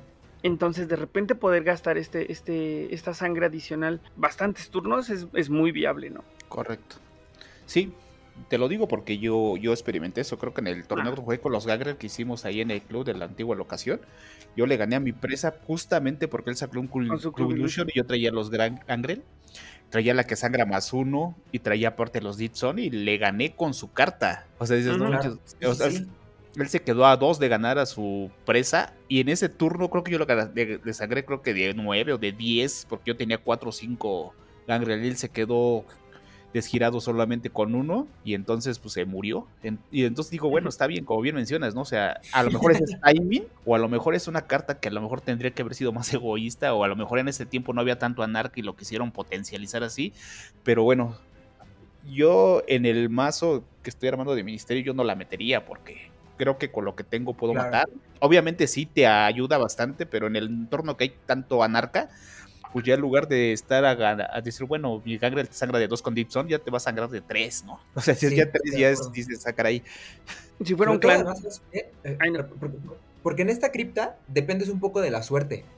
O sea, el Club Illusion lo vas a capitalizar mucho más si en tu tirada inicial de vampiros que te salen, te salen los de 5, 4 y 3, ¿no? O sea, porque Mm. sabes que, o sea, en chinga van a salir 4 y vas a estar sangrando con todos. Pero en donde te salgan los dos de 8 y el Club Illusion, o sea, ya se va a sentir bastante más inútil, ¿no? O sea, porque uno de los de 8 ya sangra con uno extra, estar, o sea, sacar a los dos vampiros para que empiecen a hacer cosas, sí, sí, sí, sí. Y otra cosa que yo sumaría es que si tuvieras más control del bleed que recibes, sería mucho mejor. O sea, te- se sentiría como mejor la carta. No. e- Es decir, si yo tuviera Dominate en mi, en mi cripta como para poder redirigir consistentemente. o claro. en la cantidad correcta de varones para poder hacer bait and switch. Está bien que me bliden los anarcas, ¿no? Con todo lo Claro. que quieran, porque lo va a terminar tomando mi presa.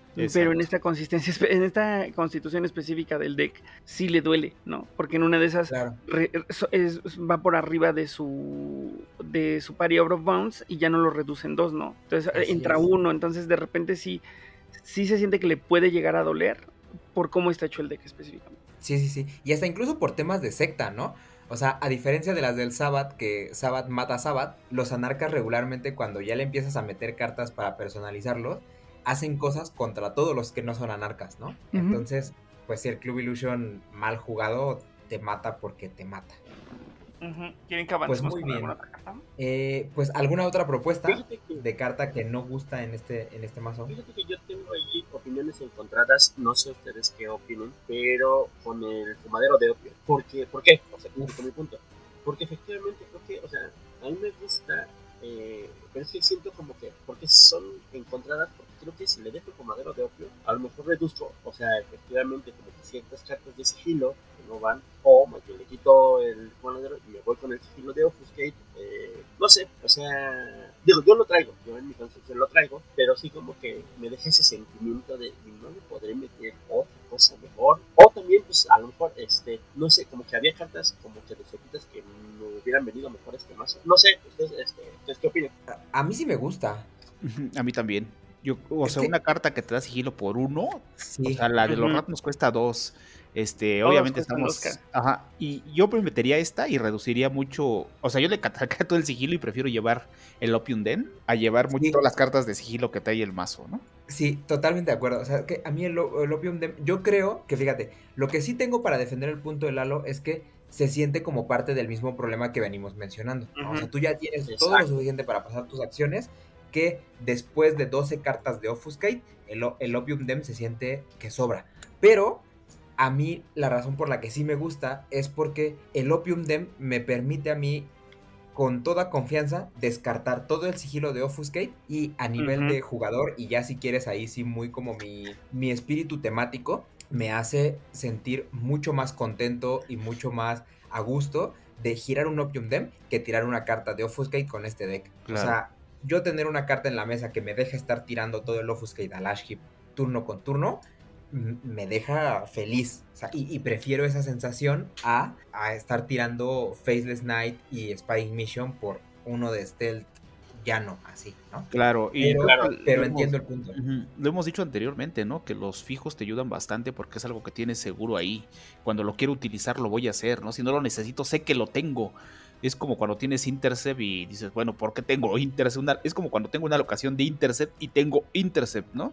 Está ahí por si lo quiero, ¿no? Porque a lo mejor me falta ese Intercept, igual me falta ese sigilo para pasar y te da seguridad, ¿no? Porque muchas veces juegas mucho con la psicología también de la mesa, que saben que tienes uno de sigilo ahí, dices, ah, caray. O muchas veces les juegas al revés, ¿no? Dices, bueno, voy a tapar mi sigilo porque ellos piensan que ya no tienes más y es cuando se tientan a tirar Intercept y tú sacas el que tienes en la mano. También puedes jugarla de esa manera. Claro claro, claro.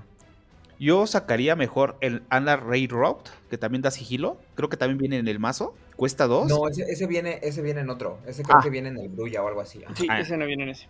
Ah, tienes toda la razón. Tienes toda la... Ya sería mucho abuso. Pero bueno, sí. Sí, a mí sí me gusta. Fíjate que la, la que sí yo dejaría, digamos, como que se siente subóptima así como está, es el Codex of the Denny Groundskeepers. Esa también yo estoy de acuerdo, ¿eh? Fíjate que a mí, a mí me gusta mucho. Es una gran yo, pero... Yo en mi construcción sí la llevo, pero el tema es lo que estamos diciendo, o sea, tienes tanto sigilo de sobra que la gente no se va a girar. O sea, es que no le vas a dar oportunidad de que se gire. Tendrías que estar desperdiciando todas tus cartas de Offuscate y estar jugando más a que te haga el Form of Mist, etcétera, etcétera, para sacarle provecho al Codex que nada más así como viene, ¿no? O sea, yo creo que así como está el mazo, esta carta sobra. Pero ahorita que pasemos a la última parte de esta conversación, yo creo que igual tiene mucho potencial, aunque no me guste decir la caja. A mí tampoco me gusta la caja. Yo se la saqué. Entonces que avanzamos a la siguiente. Sí. Avanzamos rápidamente a la siguiente, que aquí ya nos ponemos a nuestro gusto y empezamos con construcciones personales. O sea, cómo empezar a, digamos, retorcer un poquito todo lo que nos ofrece este mazo, este set de disciplinas y estos vampiros para eh, mejorarla, cambiarla, etc. Así que el que quiera saltar primero. Yo este, le metería, este, en vez de todo el sigilo de Offuscate, le metería un Anar Manifesto. Ajá. O sea, metería tres al mazo. ¿Por qué? Porque te da más uno en sigilo en acciones que requieren anarcas. O sea, ya estás yendo a sangrar de dos con Platinum Protocol y a casi nadie te va a agarrar, ¿no? Unos Craymidin a lo mejor un homóculos y cambiaría ciertas cartas de sigilo por Rapid Chains que te dan Compadence y te dan sigilo. Y yo, yo haría esos cambios. Obviamente no sé en qué proporción, pero yo les metería esas cartas a mi gusto. Y sin tanto miedo de que, de que te vayan y te peguen con más fuerza, ¿no? Porque ves que con el, en el Anarch Manifesto los, los titulados tienen uno, más una fuerza contigo, ¿no? Sin, titulados monarcas. Exacto porque tienes el tema de acabar el combate y en una de esas hasta metes, si ya te da como mucho miedo, los eh, Flesh of Marble. Claro. no lleva, ¿no? El deck no lleva Flesh of Marble. No, no lleva. Es igual y a lo mejor un, un, Flesh of Marble, dos Flesh of Marble para contextos de mucha violencia en el que te agarren desprevenido. Claro. Pero lo que dice, lo que, perdón, rápidamente, lo que dice Carlos está bien padre, ¿eh? Porque justamente creo que hace muy eficiente el tema de, hacer permanente los beneficios de las cartas, ¿no? O sea, ya un, tiene un protocolo a dos de sigilo permanentemente, no mames. Exacto, justo, justo es lo que te iba a decir, o sea, básicamente lo que está, lo que está apuntando Carlos es las cosas que ya hace bien el mazo, o sea, que las haga a su máxima potencia y todo lo demás, o sea, renuncia a todo lo demás, ¿no? Que hace claro. lo cual o sea, estoy totalmente de acuerdo. Que ahí fíjate que algo que no mencionamos y que a lo mejor también es una carta subóptima es el Enchant Kindred. O sea, mm. es que en este mazo el, mm. Platinum Protocol se lleva tanto el brillo y hace tantas cosas que el Enchant Kindred también termina perdiendo mucha fuerza, ¿eh? Y sobre todo en una cripta. O sea, yo, yo lo digo, además por cómo viene la caja, por una cripta en la que, así como vienen 12 vampiros distintos y que se sienten tan parejamente eficientes todos, tú no regulas cuando va a salirte una cripta en la que capitalices el Enchant Kindred a superior. Mm, sí, bueno, es, es, que lo que dice suena muy real, pero también existe la otra cara de la moneda, ¿no? O sea, ahí hay dos puntos que me gustaría comentar. El primero que creo que el tema de que Enchant Kindred venga en el deck es un poco para homologar la eficiencia de cómo traes vampiros. Que se siente que es algo que, que Black Chantry está empujando de una manera súper esquemática. ¿No? En el tema de cómo hago, cómo es el inicio de mi juego. Por eso en Shant Kindred se siente que, tiene un lugar en el deck. Porque sí o sí vas a jugar, o sea, al menos debe salir en, bueno, podría no, ¿no? Pero también existe un rango de posibilidades amplio en el que te salga un vampiro que tenga en superior y que pueda traer al menos rápido a otro que, que sea muy chiquito con el Shant Kindred, ¿no? Entonces, creo que va un poco por ahí, por el tema de la homologación de, de, cómo arrancan los decks actualmente. Y por otro lado, tienes toda la razón, no hay mucho control al tener 12 vampiros diferentes, pero lo que sí existe es que a través de, o sea, renuncias al control, pero ganas la variedad. Entonces, con uno solo que tenga presencia superior, ese puede a lo mejor, que porque además los que tienen presencia superior me parece que son más o menos de midcap para arriba. Entonces pueden empezar A, atraer a los chiquitos, ¿no? Entonces creo que es cómo visualizaron el lugar de Enchant Kindred aquí. Y que si bien a lo mejor no es la carta más eficiente que tiene el deck, creo que se metió por un tema de, del esquema que se está construyendo actualmente. Es que lo opaca tanto protocolo Platinum para las acciones de de que... Pero es que no va para blindar. No, creo que aquí es un tema de hacerlo eficiente para cripto. de hecho era, algo que en algunos foros yo escuché finalmente, ¿no? Que decían que se quejaban mucho de que vinieran los Enchant Kindred y no más este protocolo platino. Es que creo que ahí nos hace falta visión en darnos cuenta que son dos funciones completamente diferentes en, en términos de esquema, ¿no? yo no usaría, teniendo un protocolo platino y un Enchant Kindred en mano, solamente lo usaría si ya es muy after mid game, además si ya son para, para asestar los últimos golpes. La realidad es que esos me sirven más al principio para atraer eficientemente a mis, a mis minions.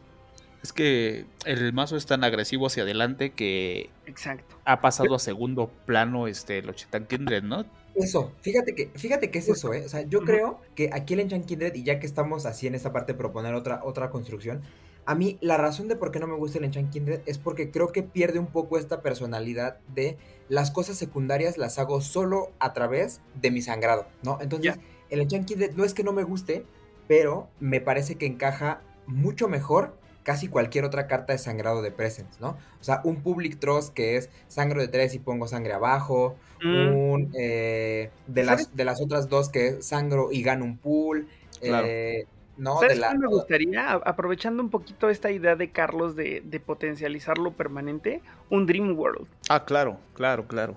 Un Dream World para blidear o ponerlo en superior. Y que además aquí, ya con el, protocolo platino, garantizas un poquito así poder pasar. Y si no, capitalizas todo el sigilo que tiene el deck, ¿no? Entonces de repente ya ahora sí puedes decir, ok, ahora sí me van a querer blidear. Ahora sí me van a querer bloquear, perdón. Entonces, creo que a lo mejor unos Dream Worlds podrían también ahí meter un y ese llama Y te quitas el miedo. Exacto, exacto. Y lo reemplazas por el. Ah, bueno, o lo reemplazas o lo sumas, depende de qué quieras, ¿no? Pero también puede ser una respuesta a este tema de, de el Club Illusion que lo utilicen en tu contra. Sí, sí, sí, sí, totalmente.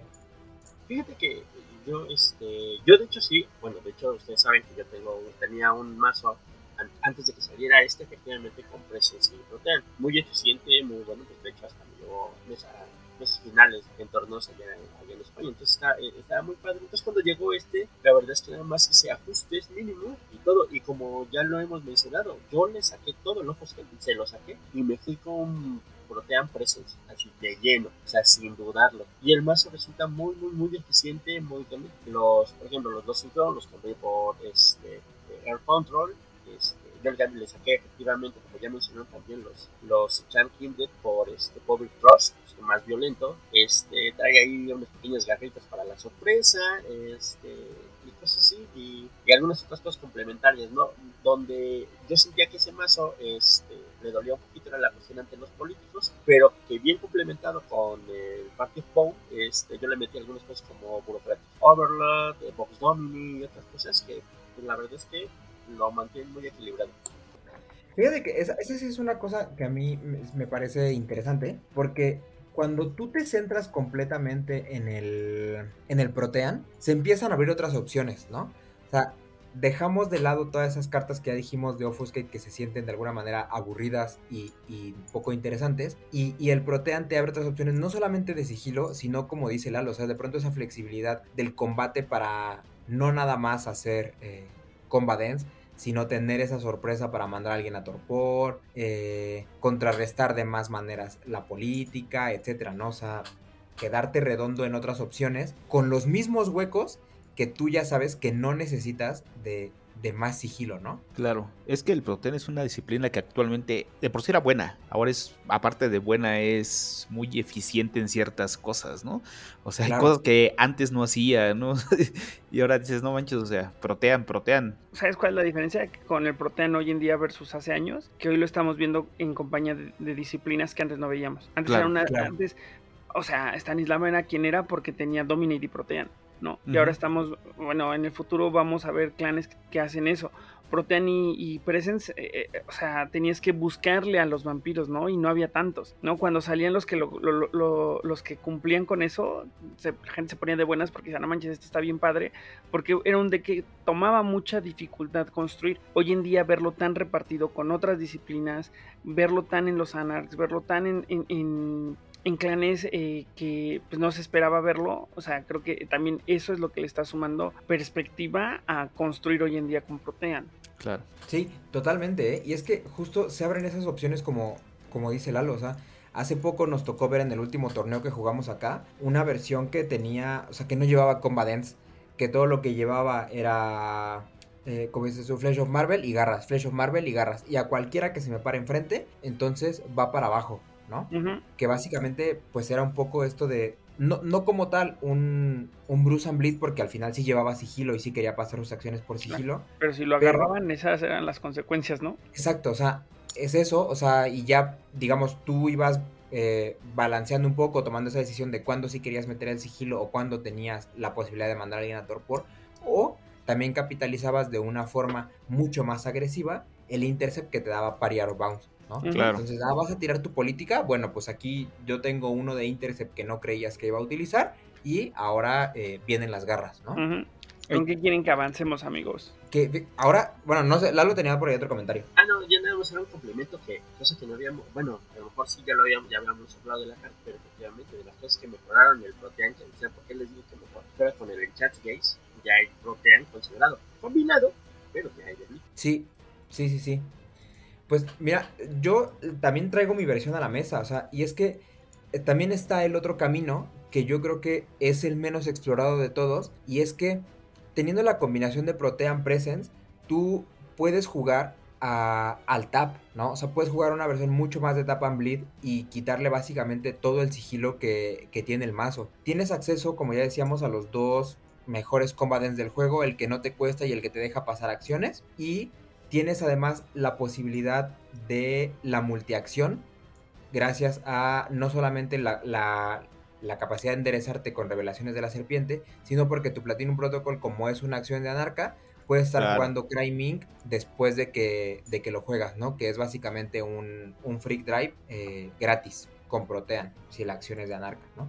Correcto. Entonces, que tú puedes estar haciendo esas cosas y jugar a o sea, ya me vas a bloquear, sí, no importa. O sea, ahora tengo Form of Mist y mi acción va a pasar y, pues hazle como quieras, ¿no? O sea, y me gusta mucho, digamos, esta combinación porque yo creo que tienes de una manera muy sencilla lo mejor de, de, los dos mundos, tanto del sigilo como de la, del tap, que es que el Platinum Protocol y las revelaciones de la serpiente tienen sigilo opcional para que en el momento en el que tú sabes que a lo mejor sí es una acción muy importante pasar y el que tienes enfrente no te va a alcanzar dos de dos de intercept, entonces entra sigilo, ¿no? Y cuando toca girar a alguien, entonces es Form of Mist, Earthmeld, Crime o lo que sea, ¿no?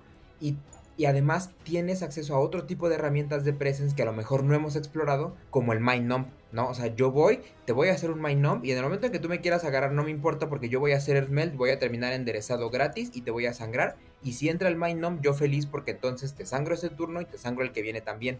Claro. Entonces, a mí, a mí me gustan mucho esas opciones y que es una forma interesante y distinta de jugar, ahora sí distinta de jugar al ministerio porque antes no podías hacer eso sea, con Serpentis no tenías acceso a ninguna de estas cosas y el Protean sí te abre esto, o sea, de una manera estrepitosa. Claro. Es que esas cartas que acabas de mencionar, por ejemplo, el Mind Up, es una locura, ¿no? O sea, porque vas a girar al, al individuo sí o sí, ¿no? Él va a decidir si quiere girarse solamente ese turno o toda la vuelta, ¿no? O sea, ya, o sea, si te bloquea, igual le vas a hacer Form of Miss y va a pasar, ¿no? Y si te logra bloquear, pues ya lo giraste. Si no tiene cómo enderezarse para bloquear al que sigue o algo así, pues también es algo que inevitable, ¿no? Es una combinación muy, muy poderosa, ¿no? Presence Proteans, le hemos visto, ¿no? Como bien mencionaba Lalo en su mazo que armó antes de que saliera el ministerio, ¿no? O ahora también hay otra construcción que cuando salió, cuando nos spoilearon el ministerio, que es con el Onlinement, ¿no? Que decías, no manches, o sea, Online, este, jugando con el ministerio, te da otra ¿no? Totalmente diferente, hablando de personalizaciones de este mazo, porque es. Ajá. O sea, es, el on name y ministerio. O sea, y le hemos visto aquí, ¿no? Cuando Bully armó, dice, ¿a poco sí es tan bueno? Y lo probó y dijo, ah, caray, se potencializa mucho porque ya tiene con quién jugar on name, que antes de Protean Presence y todo eso, creo que había uno, ¿no? Que es este Shepard, Sultano Lepers, creo que lleva. tenía básico. Exactamente, y obviamente no era narca, ¿no? O sea, tienes que hacer así como que un procesito un poco más largo para llegar a, la narca, ¿no? Que no se jugaban las narcas en ese tiempo, lo jugaban tal cual, pero siendo anarcas con el ministerio tan relevante ha sido el mazo que ha mejorado un mazo que ya era ganador y era muy violento. ¿no? Claro. Claro, claro. No, y además, e, esa, esa parte cuando tú empiezas a jugar con los infernales es interesante porque tiene otros sabores, ¿no? O sea, no solamente temáticos, porque también los Setitas siempre habían sido un clan que estaba de una manera muy cerca a los Bali, tanto por cómo funcionaban, ¿no? En, esta cuestión de ir corrompiendo a la gente y de irla absorbiendo, como por sus disciplinas.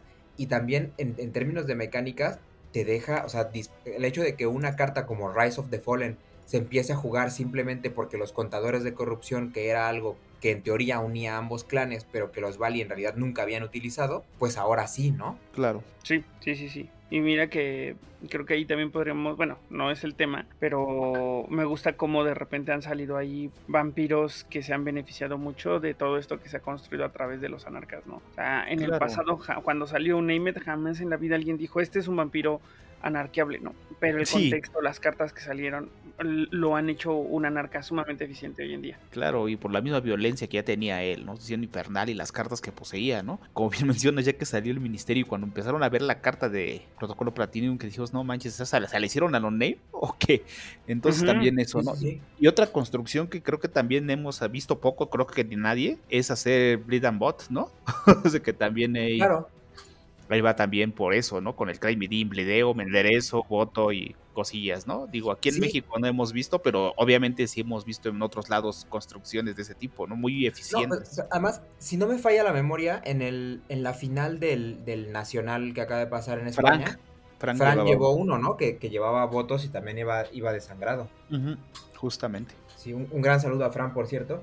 Pero sí, y es que fíjate que a mí una cosa que me parece bien curiosa con, este juego de disciplinas es que te acercan mucho a un juego al que antes se sentía como muy, muy de la identidad y casi exclusivo de los Ventru, ¿no? O sea, ahora con las cartas que hemos mencionado, incluido el Criming que yo decía hace rato, o sea, tú puedes tirar tu Platinum Protocol, pasa, me enderezo con mi Criming y ahora te voy a tirar una política, ¿no? Yo creo que ese arquetipo lo único que le falta es que haya otro varón porque, porque con solamente dos varones, el, el, que tú tengas que llevar modificadores de votos yo creo que te consume muchos huecos en el, en el mazo y, no quieres estar robando una cuando lo que necesitas es la otra, entre sigilo, entre lo que sea, pero, pero yo creo que en el momento en que llegue otro varón eh, del ministerio, o sea, va, va, a volar, ¿no? Porque, porque sí es cierto.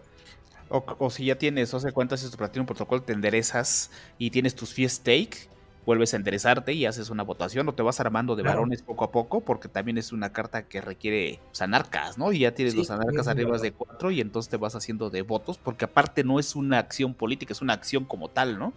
que también ahí puedes aprovechar para sacar el sigilo que decíamos, ah, lo tengo atorado, a lo mejor eh, ya el bleed, ¿no? Pero no quieres que me haga varón porque quieres controlar los votos. Al momento que yo empiezo a tener más votos, pues ahí ya empieza a ser una amenaza para cierto sector de mazos, ¿no? O sea, para mazos que tienen votos, o sea, te abre otro como que otro canal, ¿no? Para igual tener el siquilo atorado ahí, ah, bueno, ya lo saco, ¿no? O hacer otra cosa, simplemente, ¿no? A lo mejor ponerle ahí unos Firebrand, unos Revolutionary Concil o cositas así para rematar, ¿no? Claro, claro, claro. Pues muy bien. Eh, salvo que alguien tenga alguna otra propuesta ahí de construcciones, la manera en la que está llevando su mazo, eh, Casi, pues casi que podíamos ir cerrando, ¿no? Pues no, no, nada más hay que le echen un ojo. Creo que nuestros amigos de Blade 3, Poco Joaquín, creo que hicieron un mazo de Intercept, ¿no? Muy al estilo de. Ajá. Ah, muy al estilo de los Gangrel, que creo que anda en su página, ¿no? De YouTube, para que le den una vuelta, que, también es. Ah, ¿sabes qué? Yo, yo acabo de recordar una, ya me acordé. Hay, hay una que, versión que en algún momento le vi a Guille y creo que lo jugó con nosotros en Lucky, que era con aliados. Porque dentro, o sea, como tú ocupas muy poco recurso de sangre, básicamente te permitía blotear mucho con las Blood Doll y metías todas las cartas de Presence, no tanto en el Platinum Protocol, sino que te lo llevabas un poco más a todas las que te dan pool y eso para que tus vampiros salieran rápido. Mm. Y aprovechaba que básicamente todas las momias o muchas de las momias tienen un buen potencial de sangrado. Claro. Y pues eso, o sea, tenías tus aliados que te servían para varias cosas, entre las momias que rochean, las que sangran, las que la la la la la la. Y eh, pues tú te ahorrabas muchísimo pool porque tu mazo era extremadamente barato en costo de sangre, que todo eso lo absorbías de Blood Doll. Y, eh, y te podías ahorrar mucho pool sangrando con Presence. Exactamente. Pues ahí sí tienen sus mazos, ¿no? Que sean diferentes, que nos los pongan aquí donde vamos a poder en Facebook, donde siempre ponemos la publicación para conocerlos, ¿no? Porque a lo mejor, o sea, el Prote ya te da bastante y puedes hacer cosas que no necesariamente tengan que ser así con Bleed, ¿no? Que es el primordial este mazo, por eso lo tocamos, que está diseñado Sneak and Bleed.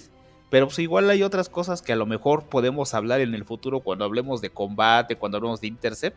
Podemos decir, mira, también hay esta opción con el ministerio que se puede tocar también, es una opción más de los mazos que estamos tocando de Black Chance y, que, nos cuenten un poquito cuál es el racional, ¿no? Detrás de, los ajustes que hicieron. Digo, entendemos que es personalizarlo y eso, pero si nos cuentan el racional también vamos a poder entender mejor qué perseguían sus, ajustes. Correcto. Yo, yo, yo nada más algo para terminar, bueno, ya para que pasemos igual. Este, ahora yo, yo, les hago un poco la pregunta contraria de lo que De las cartas de Legas de los, de, de los cepitas, ¿qué creen que le hubiera venido bien al mazo del ministerio? La momia nueva. sí, ¿no?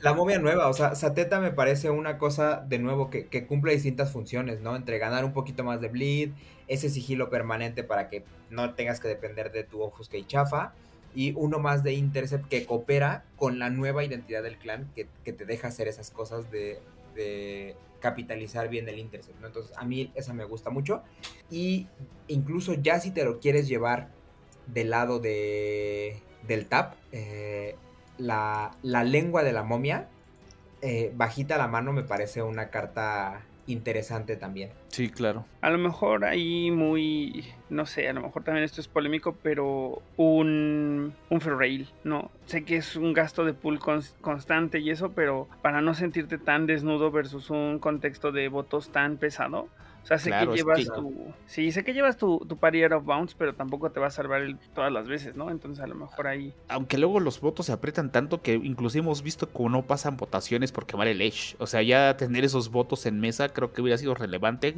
junto con el pari, ¿no? Entonces, no hubiera sido mala incursión, ¿no? O sea, yo, o sea, feliz que hubiera venido ahí, ¿no? Es que ya en una reacción con cinco votos estamos. Exactamente. O sea, cinco votos ya es muy, muy relevante. Más aparte, si tienes alguno de los varones, ¿no? Ya en mesa ya estás votando siete, ya. O sea, ya es algo que ya te tienen que considerar. A lo mejor no siempre, pero sí. Sí, totalmente, totalmente. Y sabes que hay, otras dos que a mí me parecen interesantes. Eh, la primera es el Mesu Bechet, que de hecho a mí el Mesu Bechet me gusta un poco más que lo que hace la el Enchant Kindred, un poco, porque te va robando de la cripta, ¿no? O sea, te da la posibilidad de ponerle dos de sangre, pero además te va robando la cripta. Yo creo que un par de esos hubiera sido muy interesante. Y por otro lado, la corrupción. La carta de clan que te deja poner contador de corrupción, a mí me parece muy interesante que hubiera estado en este mazo, porque si hace eso que hacían los viejos contadores de corrupción que ahora no hacen porque no tienes detonante, que es darte la posibilidad de robarte vampiros. Mm, claro. Mm, claro, tienes la razón.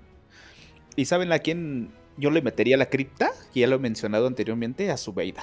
Porque creo que mm. juega con ellos y a lo mejor puedes meterte un par ahí para detonar a mejor uno que otro aliado que te quiera robar. Un par de cartitas de las anteriores porque tiene Serpentis, tiene Protean, tiene Presence. Creo que también tiene Offuscate porque según el lore ella era como abrazada por los setitas o algo así. es una abominación. Entonces va bien, ¿no? O sea, si quieres meterle ahí como, como bien mencionamos, algo así como decir, ah, pues meto dos detonadores, aparte ya me va a servir para hacer lo mismo que hacen los demás.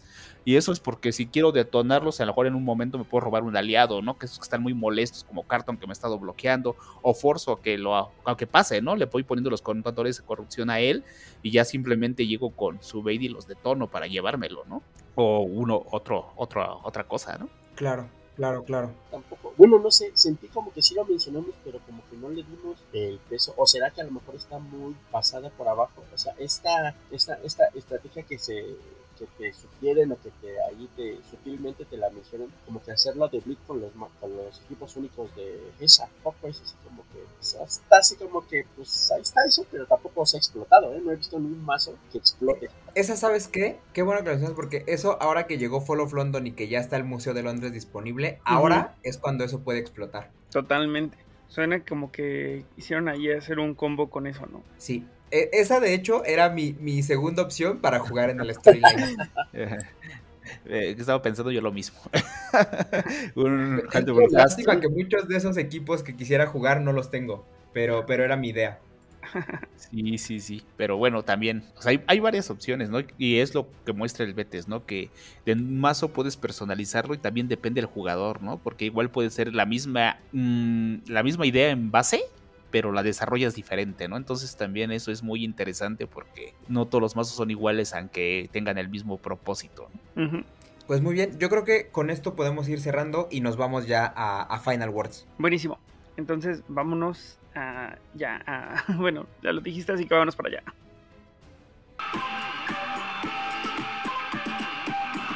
Todas las voces de la cultura friki están en las voces de Londres Escúchalos en Spotify y otras plataformas.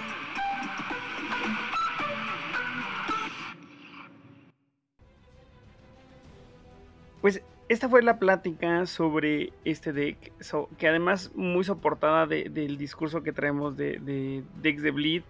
Creo que salieron cosas bien interesantes, pero tengo muchas ganas de oír los final words de mis compañeros de micrófono, así que empecemos con Lalo, amigo, final words y saludos, por favor.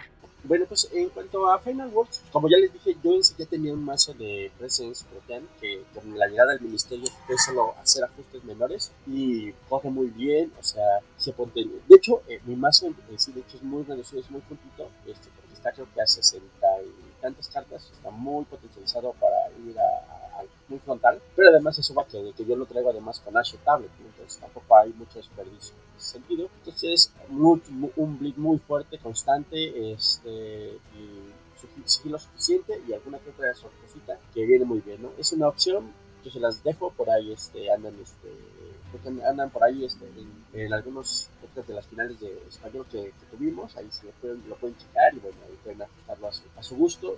¿no? El ministerio es un mazo que viene de Bleed este, y sigilo, muy bien, este, es casi se coge en automático, no se necesita mucha ciencia, nada más es cuestión de, de irle eh, tomando el gusto, digamos, como que, y la sensibilidad al juego para sacarle el máximo provecho. creo que es, es, una buena opción y un buen ejemplo de este, de este cambio. Eh, y Saludos, por supuesto, a todos nuestros amigos de España, de Hispanoamérica que nos están escuchando. Les mando un abrazo a todos los que han, este, que comentan y siguen este, las publicaciones y sugerencias. Pues ahí también déjenos sus comentarios eh, a tus compañeros, por supuesto, de micrófonos. Y este, pues ya vamos a seguirle con los siguientes temas porque se viene muy bueno. Buenísimo, amigo. Y pues avancemos con este tema de los saludos. Así que por favor, Carlos, final words y si quieres mandarle saludos a alguien.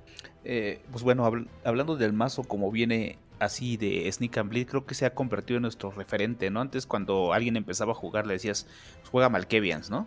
Ahora ya, aparte de decir juega Malkevians, cómprate un mazo Malkevians, pues cómprate un ministerio, ¿no? O sea, es un mazo que tiene lo, lo esencial, ¿no? Para aprender a jugar, ¿no? Como hablábamos de la temática del daño directo, el bleed, como tal, pues es un mazo que maneja eso, ¿no? Tiene su poco de combate, pero está centrado principalmente en el Blitz. Entonces una referencia muy sólida cuando alguien se acerca a nosotros, decir, empieza con este o con el Malkevian. Inclusive creo que es más fácil jugar este que el Malkevian actual. Entonces también es, es, un muy buen mazo para iniciar.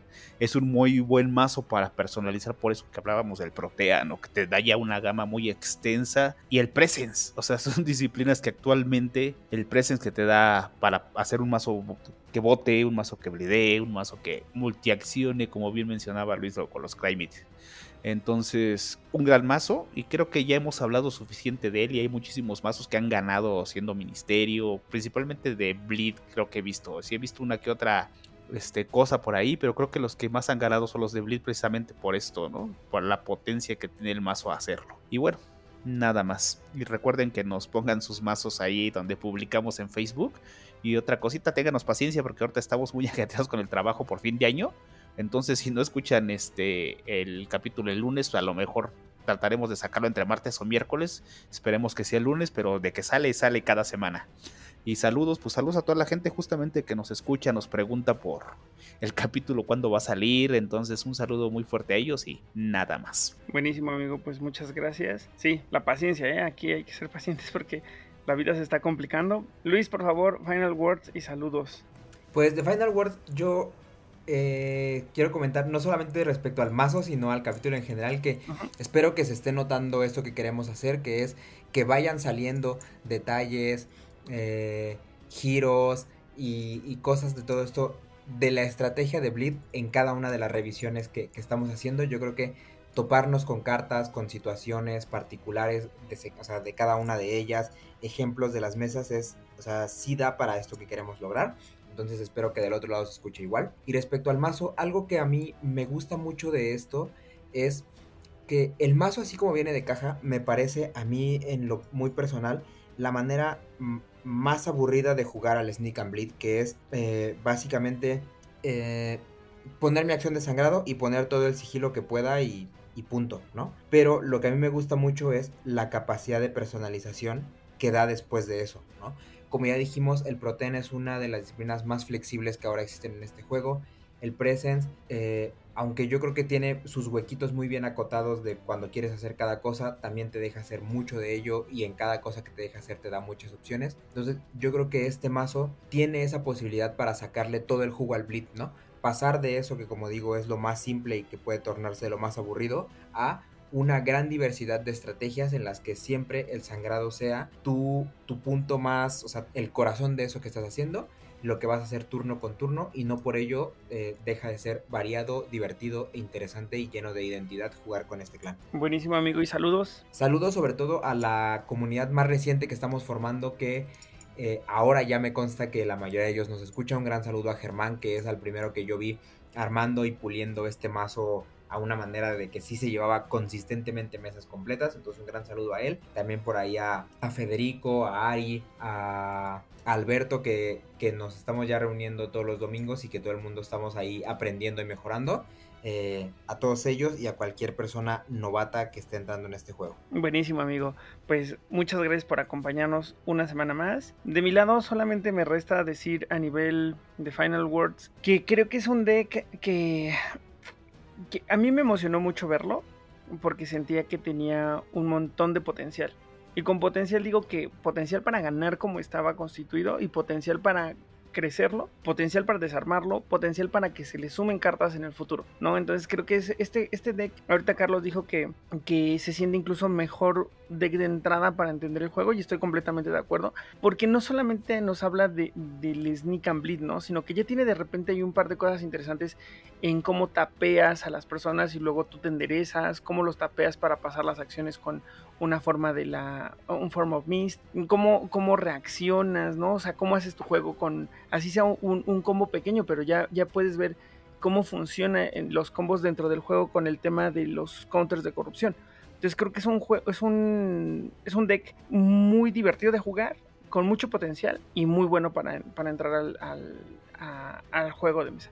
Eh, por otro lado, en términos de saludos, solamente me gustaría saludar pues a todas las personas que nos escuchan en lugares improbables. No he revisado si se han sumado países ahí extraños, pero siempre, siempre es un gusto ver que nos escuchan en donde siempre en España, en Chile, a la gente de, que, nos escucha constantemente allá, ¿no? Aquí mismo en México, pero países que de repente no esperábamos que nos escucharan, como Polonia, por ejemplo, entonces está bien padre. Em, y algo antes que se me pasaba, antes de que termines, perdón por interrumpir, también felicitarte por tu cumpleaños que lo te en la mente. Esperemos que te la hayas pasado muy bien, que cuando estamos grabando este ya van a bueno, cuando salga este capítulo creo que habrá pasado casi una semana, pero igual, un fuerte abrazo amigo y gracias por andar por acá. Seguiremos ahora atentos al correo para recibir todas esas cartas promo raras y viejas que tienen que le estén llegando aquí al jugador casual de felicitaciones de cumpleaños. Correcto. No, muchas gracias, muchas gracias. La verdad es que Jenny yo lo tenía tan presente, ¿eh? y eso que me gusta celebrarlo todo el mes, así que mira, qué, padre que se acordaron, muchas gracias amigos, muchas, muchas gracias. Creo que el mero día, ¿no? Tuve oportunidad de ver a, Lalo y a, Alberto, entonces tuvimos oportunidad de jugar ahí. No, no me parece que fue el día 2, ¿no? Un día después del primero de noviembre. Pero pues muchas gracias por la felicitación, la verdad es que no, no lo vi venir, muchas gracias amigos, qué padre. Eh, y pues recordarles a todos los que nos escuchan que si a ustedes les gusta Vampire The Eternal Struggle o Vampire The Masquerade o Vampire The Requiem o Vampire Heritage o Vampire eh, cualquiera de los formatos, ¿no? Ya sea en juego de mesa, videojuego, novela gráfica, e incluso la serie, o incluso si tienen ahí su playera abandonada de Vampire The Masquerade, por favor, compártanos. Gracias por escuchar Masterface. Encuéntranos en Facebook, Instagram y YouTube como Betes México. Cortinillas y menciones Pami West. Datos de contacto en la descripción.